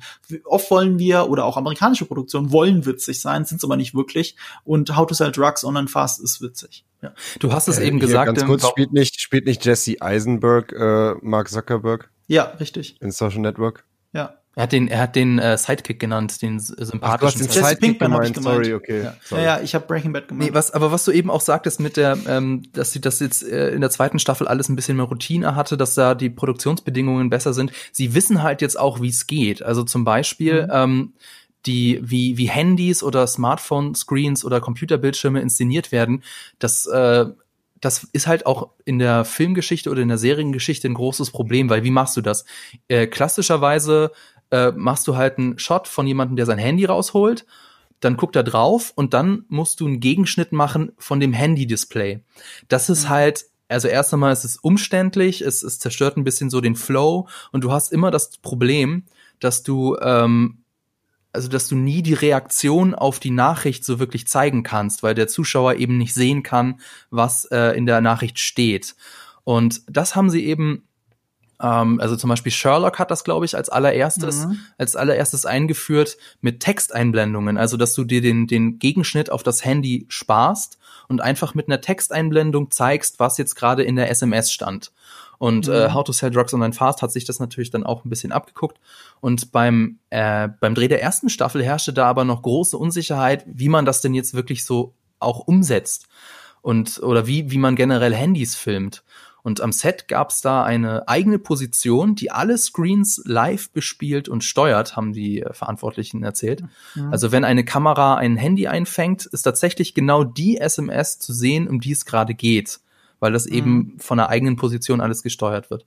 Und auch wenn ein Computerbildschirm zu sehen ist, wird gezeigt, was sich in der Handlung tatsächlich gerade auf äh, diesem Computerbildschirm abspielt. Das ist halt schon logistisch sehr aufwendig und auch technisch muss man erstmal sich genau überlegen, wie man das genauso macht.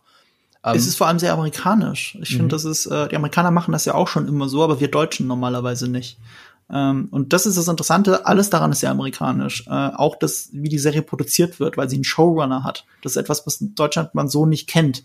Ähm, das ist das Prinzip, das HBO etabliert hat seit Sopranos oder schon ein bisschen vorher vielleicht, dass es einen kreativen und geschäftsführenden Hauptverantwortlichen gibt für eine Serie. Das ist hier eben Philipp Käsbohrer von der Bild- und Tonfabrik. Und äh, der hat einen Writers Room. Und in diesem Writers Room sperren die sich halt ein und äh, überlegen sich die Handlung für jede einzelne Episode oder für die gesamte Serie, Staffel. Ähm, und dann kriegt jeder einzelne Autor kriegt ein Drehbuch zum Schreiben. Also er muss dann aus diesen Handlungsfetzen, die für eine Folge vorgesehen sind, selber alleine eine Folge schreiben und die wird dann wieder natürlich im Writers Room diskutiert und äh, und je nachdem geändert. Und das ist so eine besondere Form des Autorenkinos, halt nur im Fernsehen. Das hat bei Sopranos angefangen, äh, Mad Men, Breaking Bad, House of Cards, all diese großen Serien unserer Zeit, auch Game of Thrones, werden so geschrieben. Und so wird aber auch jetzt äh, How to Sell Drugs Online Fast geschrieben. Und das ist ein sehr undeutscher Weg. So schreiben wir eigentlich gar nicht. Und äh, ich finde, dieses, diese Kreativität, die aus so vielen verschiedenen Köpfen dann destilliert in so einer Folge äh, reingepresst wird, das merkt man dieser Serie an. Also sie strotzt so vor Ideen, gut. ja, das stimmt. Ähm, übrigens, ich wollte dir, Ja. muss dir leider an einer Stelle widersprechen, weil du gesagt hast, diese ähm, Erklärstücke, die gibt's nicht mehr in der zweiten Staffel. Nee, nee, ich habe gesagt, die gibt's nicht mehr so viel. So. Also es gibt ein großes Erklärstück, gibt's, aber mir fällt auch nur eins ein. Es gibt, also es gibt zwei, also ähm, zumindest Zwei? auch Mhm. wiederum zwei, die mir eben eingefallen sind. Vor, vor allem witzigerweise, das ist ja eigentlich Exposition, also eigentlich Mhm. etwas, das man möglichst vermeiden will, aber eben dadurch, dass es so witzig und originell inszeniert ist, stört mich das überhaupt nicht. Da ist zum Beispiel eben diese eine Szene oder das eine Beispiel, in der erklärt wird, wie man Bitcoin in Geld umwandelt. ja. Also da wird eben erklärt, dass in der Urzeit, also 2010 oder so, Mhm. ähm, da musste man tatsächlich noch sich irgendwo treffen und dann äh, äh, jemand gibt dir physisch den Geldkoffer und das haben sie dann Ja. auch so wie aus so einem schwarz-weiß Mafia-Film inszeniert und dann verbessert sich das und je nachdem ändert sich dann auch eben die Inszenierung. Das fand ich echt witzig. Aber auch so clever, weil wie du sagst, in der Uhrzeit 2010. Und dann zeigen sie aber, wie es in einem äh, Mafia-Film aus den 20er Jahren ausgesehen Genau. hätte. Und dann ist der nächste Stopp, ist glaube ich 2015 oder 2013 oder sowas. Und, und da wird es dann inszeniert wie die Hippie-Zeit in den Genau. 60ern, 70ern. Das war echt witzig. Und dann die, die Gegenwart ist dann quasi so die Zukunft mit, mit Neon und, und äh, äh, Hoverboards und so. Sehr cool. Oder zum Beispiel das andere Beispiel, was mir jetzt noch einfällt, ist die Erklärung, was Sextortion ist. Also, ähm, dass die Laptop-Kamera gehackt wird über ein, Ach ja, über ein. WLAN, dass du tut, als wäre es das WLAN deines Hotels und dann wird deine Laptop-Kamera Kamera gehackt und dann wirst du ähm, mit Filmaufnahmen erpresst. Äh, das gibt es tatsächlich und äh, fand ich echt äh, interessant. Also, das ist auch wieder, es ist eigentlich nur eine ganz dumme Exposition, aber einfach die Art und Weise, wie es inszeniert wird, ähm, macht es einfach interessant und naja, es hat halt auch was mit einem Charakter der Serie zu tun. Allein auch deswegen ist es spannend. Ähm, vielleicht bevor wir dann zu dem Spoiler-Teil kommen, ähm, wollte ich noch mit euch drüber reden. Der Vergleich zwischen How to Set Rocks Online Fast und Breaking Bad drängt sich ja geradezu auf, also nicht nur wegen der Prämisse. Es gibt auch in der zweiten Staffel die ein oder andere, äh, ja, der eine oder andere Verweis auf äh, Breaking Bad. Aber trotzdem würden wir ja, glaube ich, da, da lehne ich mich jetzt nicht zu weit aus dem Fenster, dass wir alle sagen, es ist nicht das deutsche Breaking Bad, also es ist, es erreicht das Level nicht, oder? Naja, gut, ähm, ist ja die Frage, muss es dafür das Level erreichen, um das deutsche Breaking Bad zu sein? Naja, also es ist von der Tonalität halt schon anders. Also Mhm. ich finde zwar, dass die zweite Staffel deutlich, also ernster ist als die erste, gefühlt. Ähm, aber ich, es ist ja nicht so, also selbst wenn, äh, selbst sozusagen in bedrohlichen Situationen habe ich das nicht das Gefühl so, okay, ich bin jetzt mega am Bangen und hoffentlich geht das alles gut aus. Also bisher zumindest noch nicht. Allein durch die Rahmenhandlung weißt du ja, dass gewisse Figuren eben Ja, ja, auf jeden stimmt. Fall überleben werden. Bis Ja, auf eine, die nicht vorkommt in der Rahmenhandlung, aber lass das mal ich offen finde, werden. aber findet ihr echt, findet ihr das echt? Also ich habe jetzt so rausgehört bei euch, dass- ich findet echt beide die zweite Staffel jetzt noch besser als die erste. nee, habe ich nicht gesagt. Ah, ich ich finde sie besser. Okay. Okay, und du, Fabian? Ah, schwierig. Äh, ich würde da gerne im Spoiler-Teil drüber reden, wenn ich, wenn ich ehrlich bin. Mhm. Wobei besser das falsche Wort ist. Ich finde, man merkt, dass die Serie sich weiterentwickelt hat. Das schon, das ist ja. jetzt deswegen besser. Also ich würde sagen, es, ist, es macht weiter. Ja. Ja, schon, aber ich finde, also für mich zumindest äh, wiegt die Weiterentwicklung nicht das Fehlen der Originalität der ersten Staffel auf.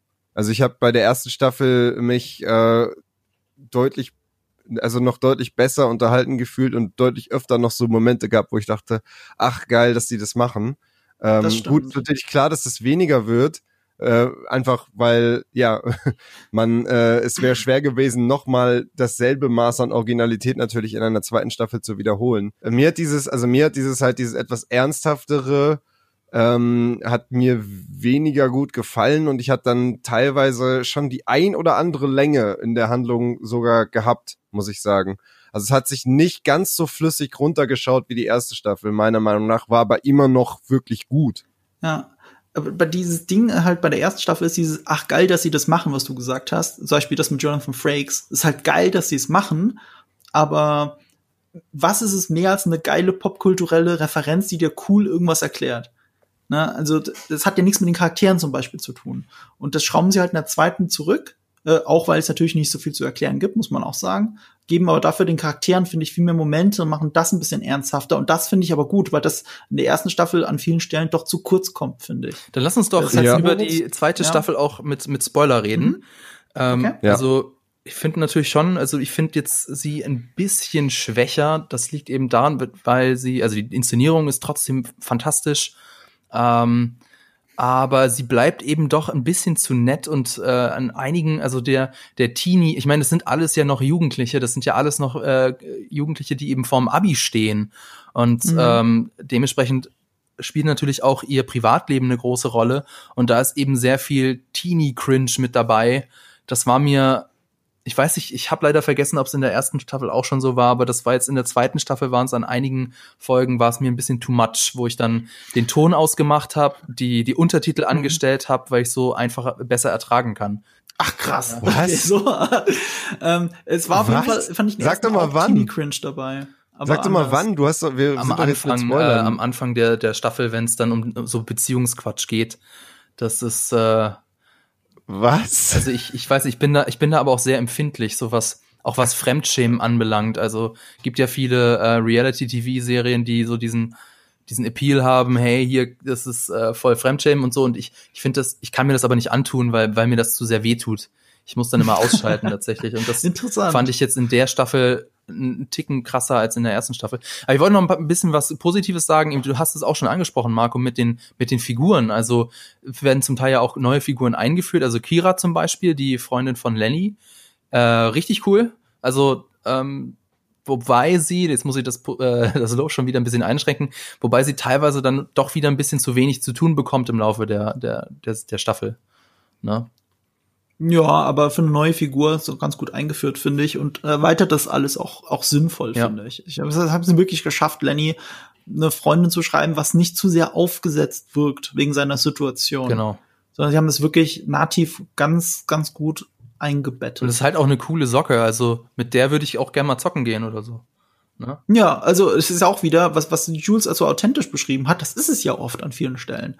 Es ist nicht wie in Big Bang Theory, wo sie äh, in, in, in äh, wie war es, in Halo Leuten den Kopf wegschießen und Friendly Fire und den ganzen Kram, das es gar nicht gibt, äh, sondern das ist wirklich authentisch in den Momenten, also wie sie auf Discord abhängen, auch, auch das überhaupt, dass die ganzen App, Apps wirklich gibt.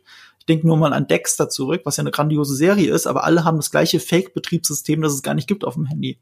Ja, also es Ja. ist halt, die Serie ist so bemüht darin, authentisch zu sein. Ich hab's, äh, ich würde es bezeichnen als von Nerds für Nerds geschrieben. Also ich bin ein bisschen sauer, dass sie gesagt haben, God of War sei das beste Spiel 2018. aber ansonsten war ich, war ich mit der Authentizität einfach. Ja, aber auch dieser, dieser Rant, der da, also dieses, dieses äh, Schnellbriefing für Dan, den das Lenny da macht, das sind halt alles Spiele, die es gibt. Und auch die Ja. Kurzzusammenfassung stimmt ja auch alles bis jetzt auf God of, God of War ist das beste Spiel von 2018. Ja, und es klingt auch, als wäre es seine Meinung. Ja. Also, also äh, es Nein, muss das ja nicht ist eine Meinung, von die man jedem vertreten sein, kann. Das ist aber- völlig okay. Äh, ich ich habe das Gefühl, Lenny, so wie ich ihn kennengelernt habe, denkt das über diese Spiele. Das ist authentisch in dem Moment. Und das ist dann auch Ja. ein bisschen mehr als nur ein Augenzwinkern, hey, guck mal, wir haben das Zeug wirklich gespielt, sondern wir verstehen unsere Charaktere und verstehen, was unsere Charaktere tun, wenn sie nicht gerade Drogen verpacken. Hm. Und äh, das ist so ein schönes Maß an Authentizität, obwohl die Serie an vielen Stellen eben nicht authentisch ist. So real das Vorbild ja ist. Sorry. Authentizität. Was habe ich gesagt? Ich glaube nur Authentizität, hast du gesagt. ja, ich verschluck vieles. Ähm, ähm, äh, das du mir rausgebracht. Ja, äh, jetzt finde ich ja, kurz- ja, besser. Ist an vielen Stellen äh, eben nicht wirklich authentisch. Zum Beispiel, ähm, das sind alles, äh, das ist alles eine Kleinstadt äh, und das sind alles Kleinstadtkinder oder Jugendliche, Oberschüler. Aber ganz ehrlich, sie kommen mir alle vor wie Berliner Hipster und sie reden auch wie Berliner Hipster und sie kleiden sich wie Berliner Hipster. Selbst Moritz, der äh, ja eigentlich als Mauerblümchen dargestellt wird, hat er irgendwie Hipster-Klamotten an. Er sieht ein bisschen aus wie ein Fabian Döhler, der Drogen vertickt. Also irgendwie habe ich Da nicht geht so viel in der 100% Stadt auf jeden Gefühl, Fall. dass das jetzt wirklich authentisch ist. Aber trotzdem ist die Lebenswirklichkeit der Jugendlichen für mich authentisch. Also die Probleme, die sie umtreiben. Diese Berufsorientierungswoche zum Beispiel, das hat ja, Ja. glaube ich, jeder von uns durchmachen müssen, so wo man sich so die in Frage der stellt, Richtung, so, was mache ich denn jetzt eigentlich nach dem Abi? Oder generell nach der Schulzeit, muss ja nicht das Abi sein. Ähm, Zum Beispiel. Äh, wa- was ich aber als, also ich fand die zweite Staffel auch immer noch gut, aber was mir da ein bisschen noch gefehlt hat, also sie, sie ist noch etwas zu nett dafür, dass es um, um Drogen und um Drogenhandel geht. Also du hast es ja schon angesprochen, Jules, dass sie ein bisschen ernster ist, aber ähm, sie ist noch mir noch zu harmlos, zu zahnlos. Also werden ja immer wieder scheinbare Probleme eingeführt ist in der zweiten äh, Staffel, die dann aber doch plötzlich gelöst werden. Zum Beispiel das Problem eben, dass Moritz Familie aus ihrem eigenen Haus äh, rausgeschmissen werden könnte. Das wird dann halt in der einen Folge angesprochen und in derselben Folge wird es dann halt gelöst. Oder das mit dem, mit dem Drogenhund. Also eine unfassbar witzige Idee, dass eben die Schwester einen Hund geschenkt bekommt und dann ist es ausgerechnet ein alter Drogenhund, der natürlich vollkommen austickt. Und ist es jetzt ein größeres Problem? Eigentlich nicht. Also ich habe nie so, ist, das ist ja auch so ein typisch Breaking Bad Thema, dass du immer so so so Aspekte in der Geschichte hast, wo du denkst, um Gottes Willen, das das wird das droht jetzt alles auffliegen zu lassen oder das ist ein unfassbar krasses Problem, wie kommen unsere Figuren da wieder raus und das ich habe so das Gefühl, die den Pfad wollten sie auch beschreiten, aber sie haben dann doch irgendwie sich nicht getraut, das wirklich konsequent durchzuspielen beziehungsweise haben dann die etwas einfachere Ausfahrt genommen. So ist es mir zumindestens äh, vorgekommen. Das ist bei mir tatsächlich genau andersrum angekommen, weil okay. ähm, auch, auch das mit dem Drogenhund ist ein gutes Beispiel, weil das wurde ja auch eine Folge später, wurde es auch sehr dramatisch mit dem Hund. Und das fand ich dann schon, das nimmt mich dann auch ein bisschen mit. Da bin ich auch wahrscheinlich zu sehr Hundefreund, aber äh, ähm, da finde ich, da haben sie das schon genutzt für ein emotionales Vehikel auch so ein bisschen wie Moritz in der Familie wieder ankommen könnte oder eben nicht ankommt, weil danach flüchtet Aber das wird doch mega runtergespielt mit und dem auch Bein. da wieder eine Folge drauf äh, gibt es diese schöne Kurzbekanntschaft mit der mit der einen von den also mit den mit einem von den drei Köpfen dieser äh, niederländischen Firma und wie das dann ausgeht, ist ja auch sehr dramatisch dann mit ihrem Tod. Das hat mich dann an so einen Moment erinnert, wie ich sie aus äh, Kiss Kiss Bang Bang äh, äh, ähm, wiedererkenne, wo, wo sie quasi Moritz sieht und dann erschossen wird. Hm. Ähm, das gleiche gibt's in Kiss Kiss Bang Bang. Und äh, auch, auch da, dra von Dramatik her, Gewalt spielt eine etwas größere Rolle. Also noch nicht die ultimative Rolle, aber eine viel größere Rolle. Ähm, hat mich auch ein bisschen wieder an Breaking Bad erinnert. Wisst ihr noch, so gegen Ende, als sie die Nazis, als sie sich mit den Nazis verbünden müssen, damit die Leute in den Gefängnissen ja. umgebracht werden, das war ja dann eine Spirale, in die sich dann Walter White hineinbegeben hat, aus der er nicht mehr rausgekommen ja. ist. Und in, die, in diesem Moment, äh, also in dieser Phase ist auch ist Moritz Zimmermann. Er hat dann angefangen, die, ähm, die, die vermeintlichen Albaner zu beauftragen, äh, für ihn Sachen zu machen. Und das erinnert dann sehr an Walter Whites Weg. Gleichzeitig ist es aber noch ein bisschen mehr inszeniert, wie Guy Ritchie es inszenieren würde mit den Zigeunern mhm. in Snatch. Also mit den Gypsies. Und ähm, deswegen es, es, es, trifft schon Nerv bei mir. Es ist ein bisschen emotionaler, äh, es ist gleichzeitig immer noch frisch und witzig. Ähm, ich bin gespannt, wo es hinläuft. Auf jeden Fall. Also ich kann euch ja mal verraten, wohin äh, das, äh, der reale Fall gelaufen ist. Ja, das weiß ich, aber erzähl ruhig Ja, mal. und zwar ist es ja tatsächlich so, ähm, dass im Februar 2015 der 19-jährige Moritz aus Leipzig auffliegt. Aus seinem Kinderzimmer heraus hat er zwei Jahre lang einen Online-Drogenhandel betrieben, ähnlich wie der Moritz eben aus How to Sell Drugs Online Fast. Äh, äh der hieß aber nicht Moritz, ne? Nee, das, das ist aber der, der, der das ist der Name, den Name. Äh, die Weiß-Redakteure dem gegeben haben. Und er heißt natürlich anders, weil er natürlich auch jetzt nicht für Ewigkeiten im Knast hocken bleibt, sondern irgendwann wieder rauskommt und dann hoffentlich auch auf die gerade Bahn äh, draufkommt. Ähm, was ich aber auch ganz witzig fand, wie die Polizei ihm auf die Schliche gekommen ist, denn in einem Postverteilerzentrum sind immer mal wieder nicht ausreichend frankierte Päckchen aufgetaucht. Und weil die eben nicht an den äh, Sender zurückgeschickt werden worden konnten, weil es den eben nicht gab, wurden die schließlich geöffnet und dann ist eben so die Polizei auf, auf dieses Drogenverteilerzentrum aufmerksam gemacht worden. Ach. Und also ganz, ähm, ganz 0815 Polizeimethoden. Also die Ermittler haben dann einfach in den Poststationen die Leute befragt und äh, das dann bundesweit nach ähnlichen Vorfällen äh, ermittelt und die Daten ausgewertet. Also äh, obwohl das ja alles im Darknet spielt, die die Art und Weise, wie dann die Polizei im echten Fall, dem echten Moritz äh, aufgespürt hat, das war ganz oldschool. Und ich frage mich halt, ob dann wahrscheinlich, also das, das vermute ich mal, dass das auch so eine Sache sein könnte, wie dann die äh, die How to Sell Drugs Online Fast, wie das dann irgendwann zu Ende geführt wird. Das ist ja jetzt auch schon in der zweiten Staffel so ein bisschen angeteasert worden, dass die Polizei äh, ja immer noch Möglichkeiten hat, äh, auf äh, ihn äh, zu schnappen in der echten Welt. Hm. Schauen ja. wir mal. Wobei, war das so überraschend für euch? Was das meinst Ende du? der zweiten Staffel? Also, dass er an Handschellen abgeführt wird? Das habe ich mich schon so ein bisschen gefragt. So, was ist das jetzt für eine, für eine Rahmenhandlung? Ist das jetzt so Metaebene? Also ist das quasi so die Figur in einer Netflix-Zentrale, die mir das erzählt? Oder ist das irgendwie keine Ahnung, naja, zehn Jahre später kann es nicht sein, aber ist das halt nach, nach seiner Zeit und der verkauft jetzt gerade seine Memoiren. Der ein bisschen überraschend doch, der weiß doch, dass er bei Netflix ist, oder? Also der hm? hat doch schon mehrfach, hat er doch schon gesagt, dass er in einer Netflix-Serie ist. Also es wirkt so, als wenn die Figur wüsste, dass es eine Netflix-Doku sozusagen ja. über ihr, ihre Geschichte gibt. Genau. Die geschrieben wird. Making a Murderer quasi. Ähm, ja. äh, Ja, die kokettieren ja damit. Aber dann muss ja innerhalb dieser fiktionalen Doku, muss ja klar sein, was mit ihm das, also, also, welchem legalen Status sitzt er jetzt vor ihnen? Ist er, entweder ist er überführt und sitzt eigentlich im Gefängnis, oder äh, sie sitzen, sie drehen das irgendwo auf den Bahamas, irgendwo, wo es keinen Auslieferungsvertrag gibt.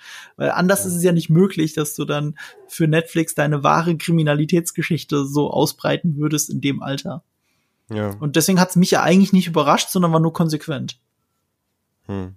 Also ich finde, äh, ich, also mich überrascht tatsächlich so ein bisschen, was du vorhin gesagt hast, Marco, mit dem, ähm, mit den dramatischen Szenen und dass sich das voll gecatcht hat.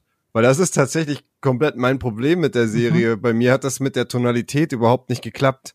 Also sowohl die Szene mit dem Hund habe ich null als dramatisch wahrgenommen. Mhm. Ich finde es dramatisch, weil es schade ist, dass der Hund ein Bein verliert, aber ich finde, die Serie spielt es komplett runter. Also das wird null. Das ist so fast so, dass du noch, dass du, äh, dass sie dir noch ein Schmunzeln irgendwie abgewinnen willst. So, pff, oh krass, jetzt hat der Hund ein Bein verloren. Äh, also finde ich genauso die ähm, die Situation mit dem dem Tod von dieser dieser Holländerin, ähm, wo ich halt auch äh, einfach ja, also es ist, es ist krass in dem Moment, dass die wirklich Leute killen, aber auch das habe ich fast mit so einem kom komödiantischen Augenzwinkern wahrgenommen, weil das war ja kein Charakter, der mir irgendwas bedeutet hat. Die hat ja irgendwie, keine Ahnung, vorher halt diesen einen Dialog mit ihm gehabt und ansonsten ein paar Zeilen gesprochen.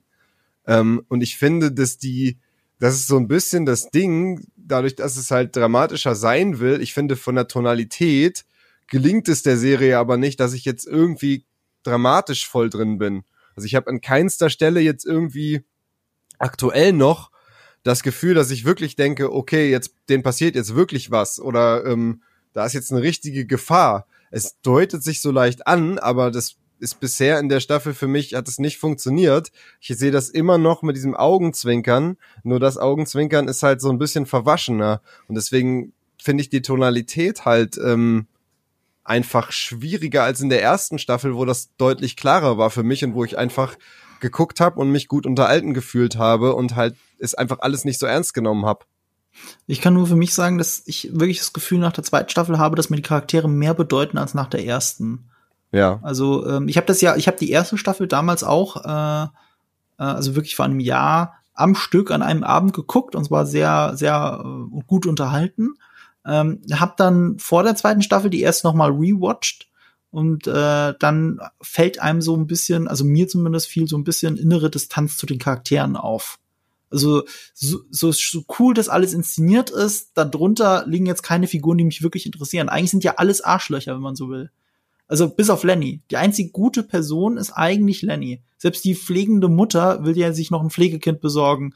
Äh, und äh, die, die, die Freundin hat sich halt getrennt wegen einem eigenen Existenzproblemen und ähm, alle sind irgendwie arschig. So, Moritz sowieso. Mhm. Also wenn man jetzt nur mal Moritz isoliert betrachtet, ist er ja wirklich sehr Zuckerberg-mäßig. Und ja. das wurde in der zweiten, haben alle wurden für mich so weit ausgebaut, dass ich mit ihnen viel mehr sympathieren, äh, sympathisieren könnte. Und dass sogar Lenny auch seine Schattenseiten hatte, finde ich. Wo er als Freund, finde ich, persönlich falsch reagiert, weil man ja Moritz dann aber auch in dem Moment besser versteht. Aus seiner mhm. Sicht kann man es wahrscheinlich auch verstehen.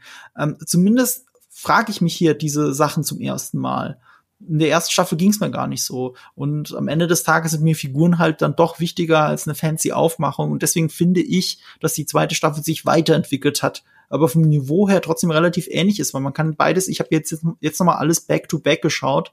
Äh, ich finde, das ist immer noch in sich schlüssig. Abgesehen mhm. davon, dass der Anfang der zweiten Staffel, äh, wie ein Kollege beim Moviepilot so schön gesagt hat, das Ende der ersten Staffel retconnt, also rückgängig macht. Du hast halt diese, ähm, hier, äh, wie hieß sie nochmal, Lisa, glaube ich, äh, mhm. kommt, kommt in den Raum rein, erwischt ihn mit, den, mit dem Ecstasy. Und das ist ja ein überraschendes äh, Cliffhanger-Ende. Und das spielt aber für den Anfang der zweiten Staffel eigentlich keine Rolle mehr. Und wird auch ganz cheap, muss man ehrlich sagen, aufgelöst, äh, warum das keine Rolle gespielt hat. Ja. Nur um dann den Redcon wieder zu redconnen, weil die ist ja nicht doof. Also ja, die reimt sich das dann irgendwann schon zusammen was ja. da jetzt eigentlich wirklich im Hintergrund abläuft. Und genau. was, aber was noch ganz kurz zu dem, was Fabian gesagt hat, so mit den dramatischen Wendungen, die nicht wirklich dramatisch sind, hattest du ja, glaube ich, gesagt. Ja, hatte ich. Ähm, das finde ich eben auch. Und ich finde tatsächlich, das ist halt für mich so ein bisschen nicht nachvollziehbar gewesen, dass im Endeffekt die dramatischste, also das dramatischste, was da passiert, ja, da geht's um, da geht's um Drogen, da wird ein Hund angeschossen, so dass er ein Bein verliert äh, und und und. Aber das dramatischste, was die Serie am allerdramatischsten darstellt, ist, dass er am Anfang gelogen hat äh, bezüglich der ähm, der Niederländer und dass die halt sie umbringen würden was eine Lüge war, die im Endeffekt ja dann doch die Wahrheit war. Aber genau, das er hat ja gar nicht gelogen. Das fand ja, ich tatsächlich das, Aber das ist die, das ist das Dramatischste, wo dann die, die, die Gruppe sich wirklich trennt.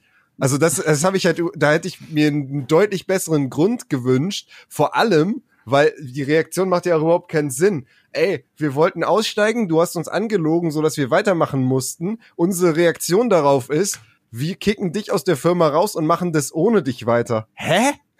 Naja, das finde ich Die hätten doch jetzt rausgehen müssen. Aber, aber ich glaube, sie glauben ihm nicht mehr. Ja, das sie glauben so eh gar nichts mehr. Ähm, aber die hätten doch einfach halt, jetzt gehen müssen. Ja, sie fühlten sich halt von ihm verraten. Sie haben halt noch um ihr Leben gefürchtet. Also sie haben ja wirklich um ihr Leben gefürchtet, egal wie witzig das auch verpackt war. Und äh, das basiert aber alles auf einer Lüge. Ähm, ich, ich glaube, das eigentlich Dramatische an der Sache ist ja, dass die Freundschaft zerbricht. Also alles, was an Freundschaft da ist, ist halt zerbrochen. Außer dass Moritz natürlich im Hintergrund versucht, ihm noch das Leben zu retten, weil er, weil er trotzdem sich der Gefahr bewusst ist. Ähm, das hat mich dann auch, wie, ich kann es nur wieder betonen, mich sehr an Social Network erinnert, weil es ja auch darum geht, Freunde hinter sich zu lassen und was das mit einem machen kann. Ähm, ich finde das tatsächlich ziemlich dramatisch. Also für mich äh, mit das Dramatischste, was in zwei Staffeln passiert ist, das ist, dass die Serie es halt wirklich geschafft hat, glaubhaft, also für mich glaubhaft, Lenny und Moritz auseinanderzutreiben. Weil das ist ja auch so ein Point of No Return. Also wird es wirklich schwierig, die nochmal zusammenzubringen. Er drückt ja quasi den Selbstzerstörungsknopf ihrer Freundschaft. Ja, also das stimmt. war, also davor, klar, da hat man sich gestritten und man ist auseinandergegangen, aber es wäre danach immer noch die Möglichkeit gewesen, hey, wir sind doch irgendwie, also ich meine, unsere Freundschaft geht ja jetzt schon seit Jahren, wir, wir setzen uns mal zusammen, dann trinken wir eine Apfelsaftschorle, weil, weil der trinkt ja keinen Alkohol und dann, dann rauft man sich irgendwie wieder zusammen. Aber diese, dieses Vernichten von, von Moritz, ja, Drogenexistenz, virtueller Drogenexistenz, ist ja tatsächlich eine Eskalationsstufe. Da, danach stelle ich es mir sehr schwer vor, wie die jetzt wieder zu Freunden werden. Aber ich vermute mal, das wird mir schon irgendwie, also in der dritten Staffel dann schon irgendwie passieren. Also ich kann mir das zumindest. Durch die gemeinsame Bedrohung halt. Wahrscheinlich, ne? Ja. Also, dass, dass, dass sie im Laufe der dritten Staffel dann doch wieder zusammenfinden, vermute ich mal. Davon würde ja. ich jetzt auch ausgehen, aber, aber trotzdem ist das große Thema ähm, halt Freundschaft am Ende des Tages. Und was ich auch total, und was mir auch fehlt, ist einfach, äh, es gibt in der gesamten zweiten Staffel keinen Moment mehr, wo die Gefahr von Drogen nochmal in irgendeiner Weise thematisiert wird. Stimmt, ja. Also ja, das stimmt. war ja in der ersten Staffel gab's das ja so ein bisschen, weil das ist ja irgendwie auch wichtig in dem Umgang damit, ähm, dass halt im Endeffekt man das nicht so runterspielt, sondern dass ja natürlich schon, äh, ja, er halt Drogen vertickt, die halt das wird halt einfach als, als gegeben hingenommen, dass das halt einfach äh, sozusagen verbotene, ähm, verbotene Ware ist und dass das deswegen halt illegal ist, aber es wird halt in keinster Weise mehr so ein bisschen mehr auf die Verantwortung halt angegangen, die auch damit zusammenhängt, wenn man sich eben entscheidet, die zu verticken. Also ganz stimmt das auch nicht, weil Lisa ja die, äh, die ähm, Personifikation davon ist, weil sie ist ja deswegen, hat deswegen mit Moritz ein Problem weil sie weiß, dass Ecstasy eben doch nicht komplett harmlos ist. ja, aber jetzt diese die Szene, wo sie sich halt da ähm, abschießt mit Drogen zum Beispiel, die ist ja sehr harmlos. Ja, das ist es auf jeden könnte Fall. Könnte auch genauso ähm, mit mit einem mit ein bisschen zu viel Alkohol, mit ein bisschen zu viel Prosecco passiert sein. Also ja. äh, das hatten wir ja in der ersten Staffel, da ist ja tatsächlich eine der der Figuren komplett zusammengeklappt. Und das ist ja eigentlich die, die sehr viel größere Gefahr bei synthetischen Drogen, mhm. dass du die Wirkung nicht so gut einschätzen kannst. So gesehen wirkt es sogar fast äh, wie, wie Drogenwerbung in dem Tatsächlich. Moment. Weil also ohne die, Witz. Die, die Freundin, die, die stellen ihr halt die verschiedenen Drogen davor und erklären ihr halt genauso. Und dann, dann nehmen sie die und es wird in keinster Weise passiert was Schlimmes. Also es ist wirklich, ich könnte jetzt sozusagen das, was die gesagt hat über die Drogen, halt alles komplett für bare Münze nehmen und halt sagen, oh geil, probier ich auch. Also auf der einen Seite ist es natürlich realistisch, weil nicht jedes Mal, wenn du eine Droge nimmst, es ist dann gleich sofort äh, Gosse und und Ja, total. Äh, ab. Aber natürlich hat so eine Serie auch eine gewisse Verantwortung. Und ich muss ganz ehrlich sagen, also wenn ich jetzt ein unbedarfter 16-Jähriger wäre, ich würde mir jetzt die zweite Staffel angucken und dann auf am nächsten Wochenende auf einer Party wird mir jemand irgendwie Ketamin anbieten oder so. Also ich glaube, ich würde hätte wäre wär dann eher geneigt zu sagen, ja klar, probiere ich mal aus. Das kann ja sein, aber es würde ja auch nicht dein komplettes Leben vernichten. Also ich bin ja eigentlich ganz froh, dass die Serie nicht den moralischen Zeigefinger erhebt. Aber ich, ich sehe dahinter eigentlich eine ganz andere Strategie, nämlich so ein bisschen wie bei Breaking Bad. Die Drogen, also das, das Crack, das, äh, das Crystal Meth, das spielt ja als Droge und die Auswirkungen nur in den ersten zwei Staffeln eine Rolle. Danach nicht mehr. Weil es geht ja eigentlich um, um den äh, moralischen Verfall von Walter White selber. Und, und also auch wie sein Ego immer mehr in den Mittelpunkt rückt. Und das, das hat ja mit dem eigentlichen Produkt gar nichts mehr zu tun und wie das Produkt Menschenleben zerstört. Aber es Das gibt wird dann Charaktere, an ausgeblendet denen du das siehst. Ja, aber nicht mehr vor. ab der ersten, ab der zweiten Staffel nicht mehr. Also nach, nach der zweiten Ab der Staffel nicht mehr. zweiten? Wieso? Nee, nee, nach der zweiten, nach der zweiten, meine ich. Okay. Ab der dritten spielt das keine Rolle mehr. Und, und, und so, so ähnlich ist es jetzt hier auch, weil wir an dem Punkt angekommen sind. Es geht jetzt hier nicht mehr um, um es geht nicht mehr darum, der Serie äh, über Drogen aufzuklären, sondern äh, hier diesen, diesen Verfall von Moritz Zimmermann und das Zerbrechen der Freundschaften zu zeigen. Ähm, das kann man jetzt gut oder schlecht heißen, aber es spiegelt es zumindest wieder, wie es Breaking Bad auch gemacht hat. Ich finde, du kannst dich aber da nicht von. Ja, aber Breaking Bad bewirbt die Drogen dann aber auch nicht. Das thema- thematisiert sie halt einfach gar nicht.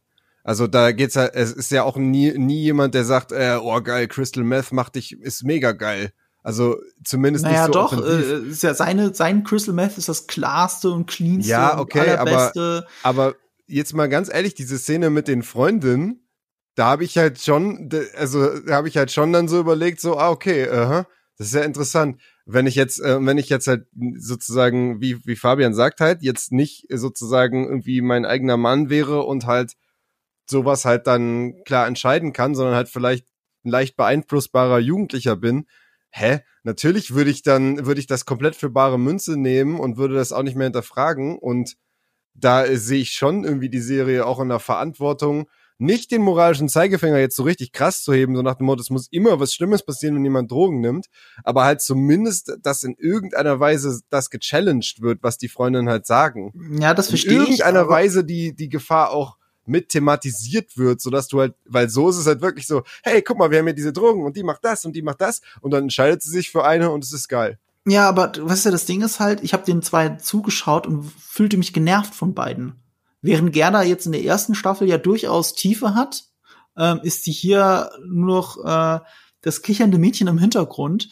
Und ich fand die zwei eben nicht, also ich fand sie eher abstoßend in dem Moment. Weißt du, was Ja, aber ich das meine? ist doch dasselbe Genervte, wenn du auf einer, auf einer Party bist und alle sind betrunken und du nicht, dann nerven die dich auch. Das heißt aber nicht, dass es sich nicht Ja, cool aber gut, es gibt Leute, kann, die was sind nervig, wenn sie betrunken sind. Es gibt Leute, die sind trotzdem angenehm oder gerade dann angenehm. Und äh, bei den be die beiden fand ich halt nervig, ehrlich gesagt. Also halt insofern wie war es für mich eher eine, eine Werbung dafür, nicht äh, sein Leben nur noch in Drogen zu leben. Also Lisa kritisiert sie auch in dem Moment dafür. Aber sie, da gebe ich dir recht, sie schließt sich ja dann beiden an und dann haben sie einen tollen Abend. Also das ist dann eher fragwürdig für mich. Ja, eben, das meine ich ja. Da müsste sie, da hätte sie zumindest, selbst wenn nichts Schlimmes passiert, hätte sie, hätte es vielleicht eine Szene geben müssen, wo sie das nochmal hinterfragt oder so, oder halt, keine Ahnung, weißt du? Mhm. Also es ist halt einfach für mich ein ungechallengter Sales-Pitch für diese Drogen, der da drin ist in dieser Serie. Das ist vielleicht aber auch jetzt noch eine Möglichkeit für die kommenden Staffeln drei, die es ja höchstwahrscheinlich geben wird. Bestätigt ist er ja, glaube ich, noch nicht. Aber das wäre dann ja zumindest auch eine Möglichkeit, die man noch erkunden könnte in, in weiteren Staffeln. Kurzer Einschub. Gerade hat Netflix die dritte Staffel für How to Sell Drugs Online Fast offiziell bestätigt. So schnell kann es manchmal gehen. Zurück zum Podcast. Ja, gut, oder wie gesagt, wenn sie, wenn es wie Breaking Bad gemacht wird, muss es vielleicht nicht sein. Aber ich hätte jetzt irgendwie schon gedacht, dass es mal äh, schon noch, noch mal zum Thema werden würde. Ich meine, äh, Moritz muss man ja auch so sagen, er bedient halt einen Markt, der bedient werden will. Also, ähm, das ist ja ein großes Thema, ob man zumindest diese Drogen legalisieren sollte oder nicht. Deswegen kann man das jetzt, äh, kann man das jetzt weit, weit und breit ausdiskutieren. Man kann aber sagen, dass sich die Macher schon dieser Diskussion nicht unbedingt stellen. Also in Ja. der ersten Staffel thematisieren sie sie, aber sie finden ja auch keinen keine richtige Conclusio. Außer ich finde, dass, sie müssen äh, sie auch nicht, äh, auch nicht final beantworten, aber sie sollten ja, sie halt zumindest halt von beiden Seiten irgendwie, also zumindest halt mal so beidseitig beleuchten. Also, und das fand ich halt, in die eine Szene fand ich halt, wie gesagt, sehr einseitig. Und das, das macht halt Breaking Bad auch besser. Also klar, wie du sagst, irgendwann spielt es halt keine Rolle mehr. Aber davor hat uns die Serie ja eben gezeigt, was das mit, mit dir macht, wenn du so komplett abstürzt. Das ist absolut und richtig. Das ja. liegt natürlich auch daran, dass sich Crystal Meth viel krasser in die Breite der Gesellschaft, der amerikanischen Gesellschaft hineingefressen hat. Ähm, vor allem in die, die, die weiße untere Mittelschicht äh, als jetzt äh, ja Ecstasy und so. Ähm, aber nichtsdestotrotz wäre das, finde ich, auch noch ein, eine Option, die, die äh, in, in künftigen Staffeln stärker thematisiert werden müsste, um vielleicht auch nur noch ein bisschen Dramatik mit reinzubringen. Mhm. Aber immerhin lassen sich dazu nieder, dass Jonathan Frakes in die Kamera sagt, Kinder, nehmt keine Drogen. War vielleicht auch so, vielleicht von ihm selber so. Das weiß ich nicht, aber das fand ich fantastisch. so, ja klar, mache ich, aber nur, wenn ich sagen darf, nehmt keine Drogen. Keine Ahnung. Ähm, ja, also ich finde, wir haben jetzt sehr ausführlich über The Old Guard und über How to Sell Drugs Online Fast, beides Netflix-Geschichten, geredet. Ähm, was gibt's denn bei euch als nächstes? Äh, Marco, du sitzt an einem Video, beziehungsweise so, saß How to Video. Sell Drugs Online Fast. Ja, passt wunderbar. Was, ja, worum geht's ja. denn da? Äh, ähm, warum es das deutsche Breaking Bad ist, warum es das eben auch nicht ist, tatsächlich. Also Nerdkultur typisch keine klare Aussage. naja, ist, dahinter ist schon eine, eine, klare Aussage, auch mit, mit Strukturen und äh, wie eben andere Vorbilder äh, äh, was es halt dann doch davon unterscheidet. Die Quintessenzen findet ihr ja genau in diesem Podcast tatsächlich schon. Äh, Im Video kann ich es dann aber noch mal visualisieren und mit Beispielen belegen und das ist dann auch immer schön. Und was gibt's bei dir so als nächstes, Jules? Oh, äh, bei mir, ich bin jetzt ja gerade heute aus dem Urlaub wiedergekommen tatsächlich. Ähm, deswegen muss ich mir da nochmal einen Überblick verschaffen. Wir werden viele Livestreams haben in den kommenden Tagen. Ich werde äh, ähm, ich weiß jetzt gerade gar nicht, wann, wir, wann der Podcast äh, erscheint, deswegen weiß ich nicht, wie viel Sinn es macht, auf was hinzuweisen. Diese Woche ähm, Donnerstag vermutlich. Diese Woche Donnerstag, okay, dann könnt ihr, dann könnt ihr morgen am, am Freitag äh, zum Beispiel werde ich äh, Valorant spielen wieder im Livestream und zwar werden wir gegen das Team äh, von Nerdstar antreten äh, mit unserem Valorant-Team. Gegen die Rocket Beans haben wir ziemlich aufs, äh, auf die Fresse bekommen. Ja, das habe ich mal gesehen. Mal gucken, wie das gegen, die, gegen, gegen das Team von Nerdstar ähm, dann aussieht. Ja, und ansonsten viele Livestreams und Vorbereitungen auf die Gamescom. Das wird ein ganz, ganz großes Ding bei uns natürlich. Ähm, die Begleitung äh, der gesamten Gamescom-Show. Dazu dann auch mehr in den nächsten Wochen, wie das genau aussehen wird. Aber wird gut und wohl groß. Das glaube ich. Da drücke ich dir die Daumen. Dankeschön. Wenn es euch gefallen hat, dann gebt uns doch eine positive Bewertung auf den entsprechenden Plattformen. Vielen Dank an euch beide, an Jules und Marco, dass ihr dabei wart. Wahrscheinlich in den nächsten Ausgaben werdet ihr auch weiterhin dabei sein. Äh, vielen Dank auch an das Team hinter dem Mikro und natürlich an Vodafone. Dann bis bald und auf Wiederhören. Wiedersehen. Ciao. Und Kinder, nehmt keine Drogen.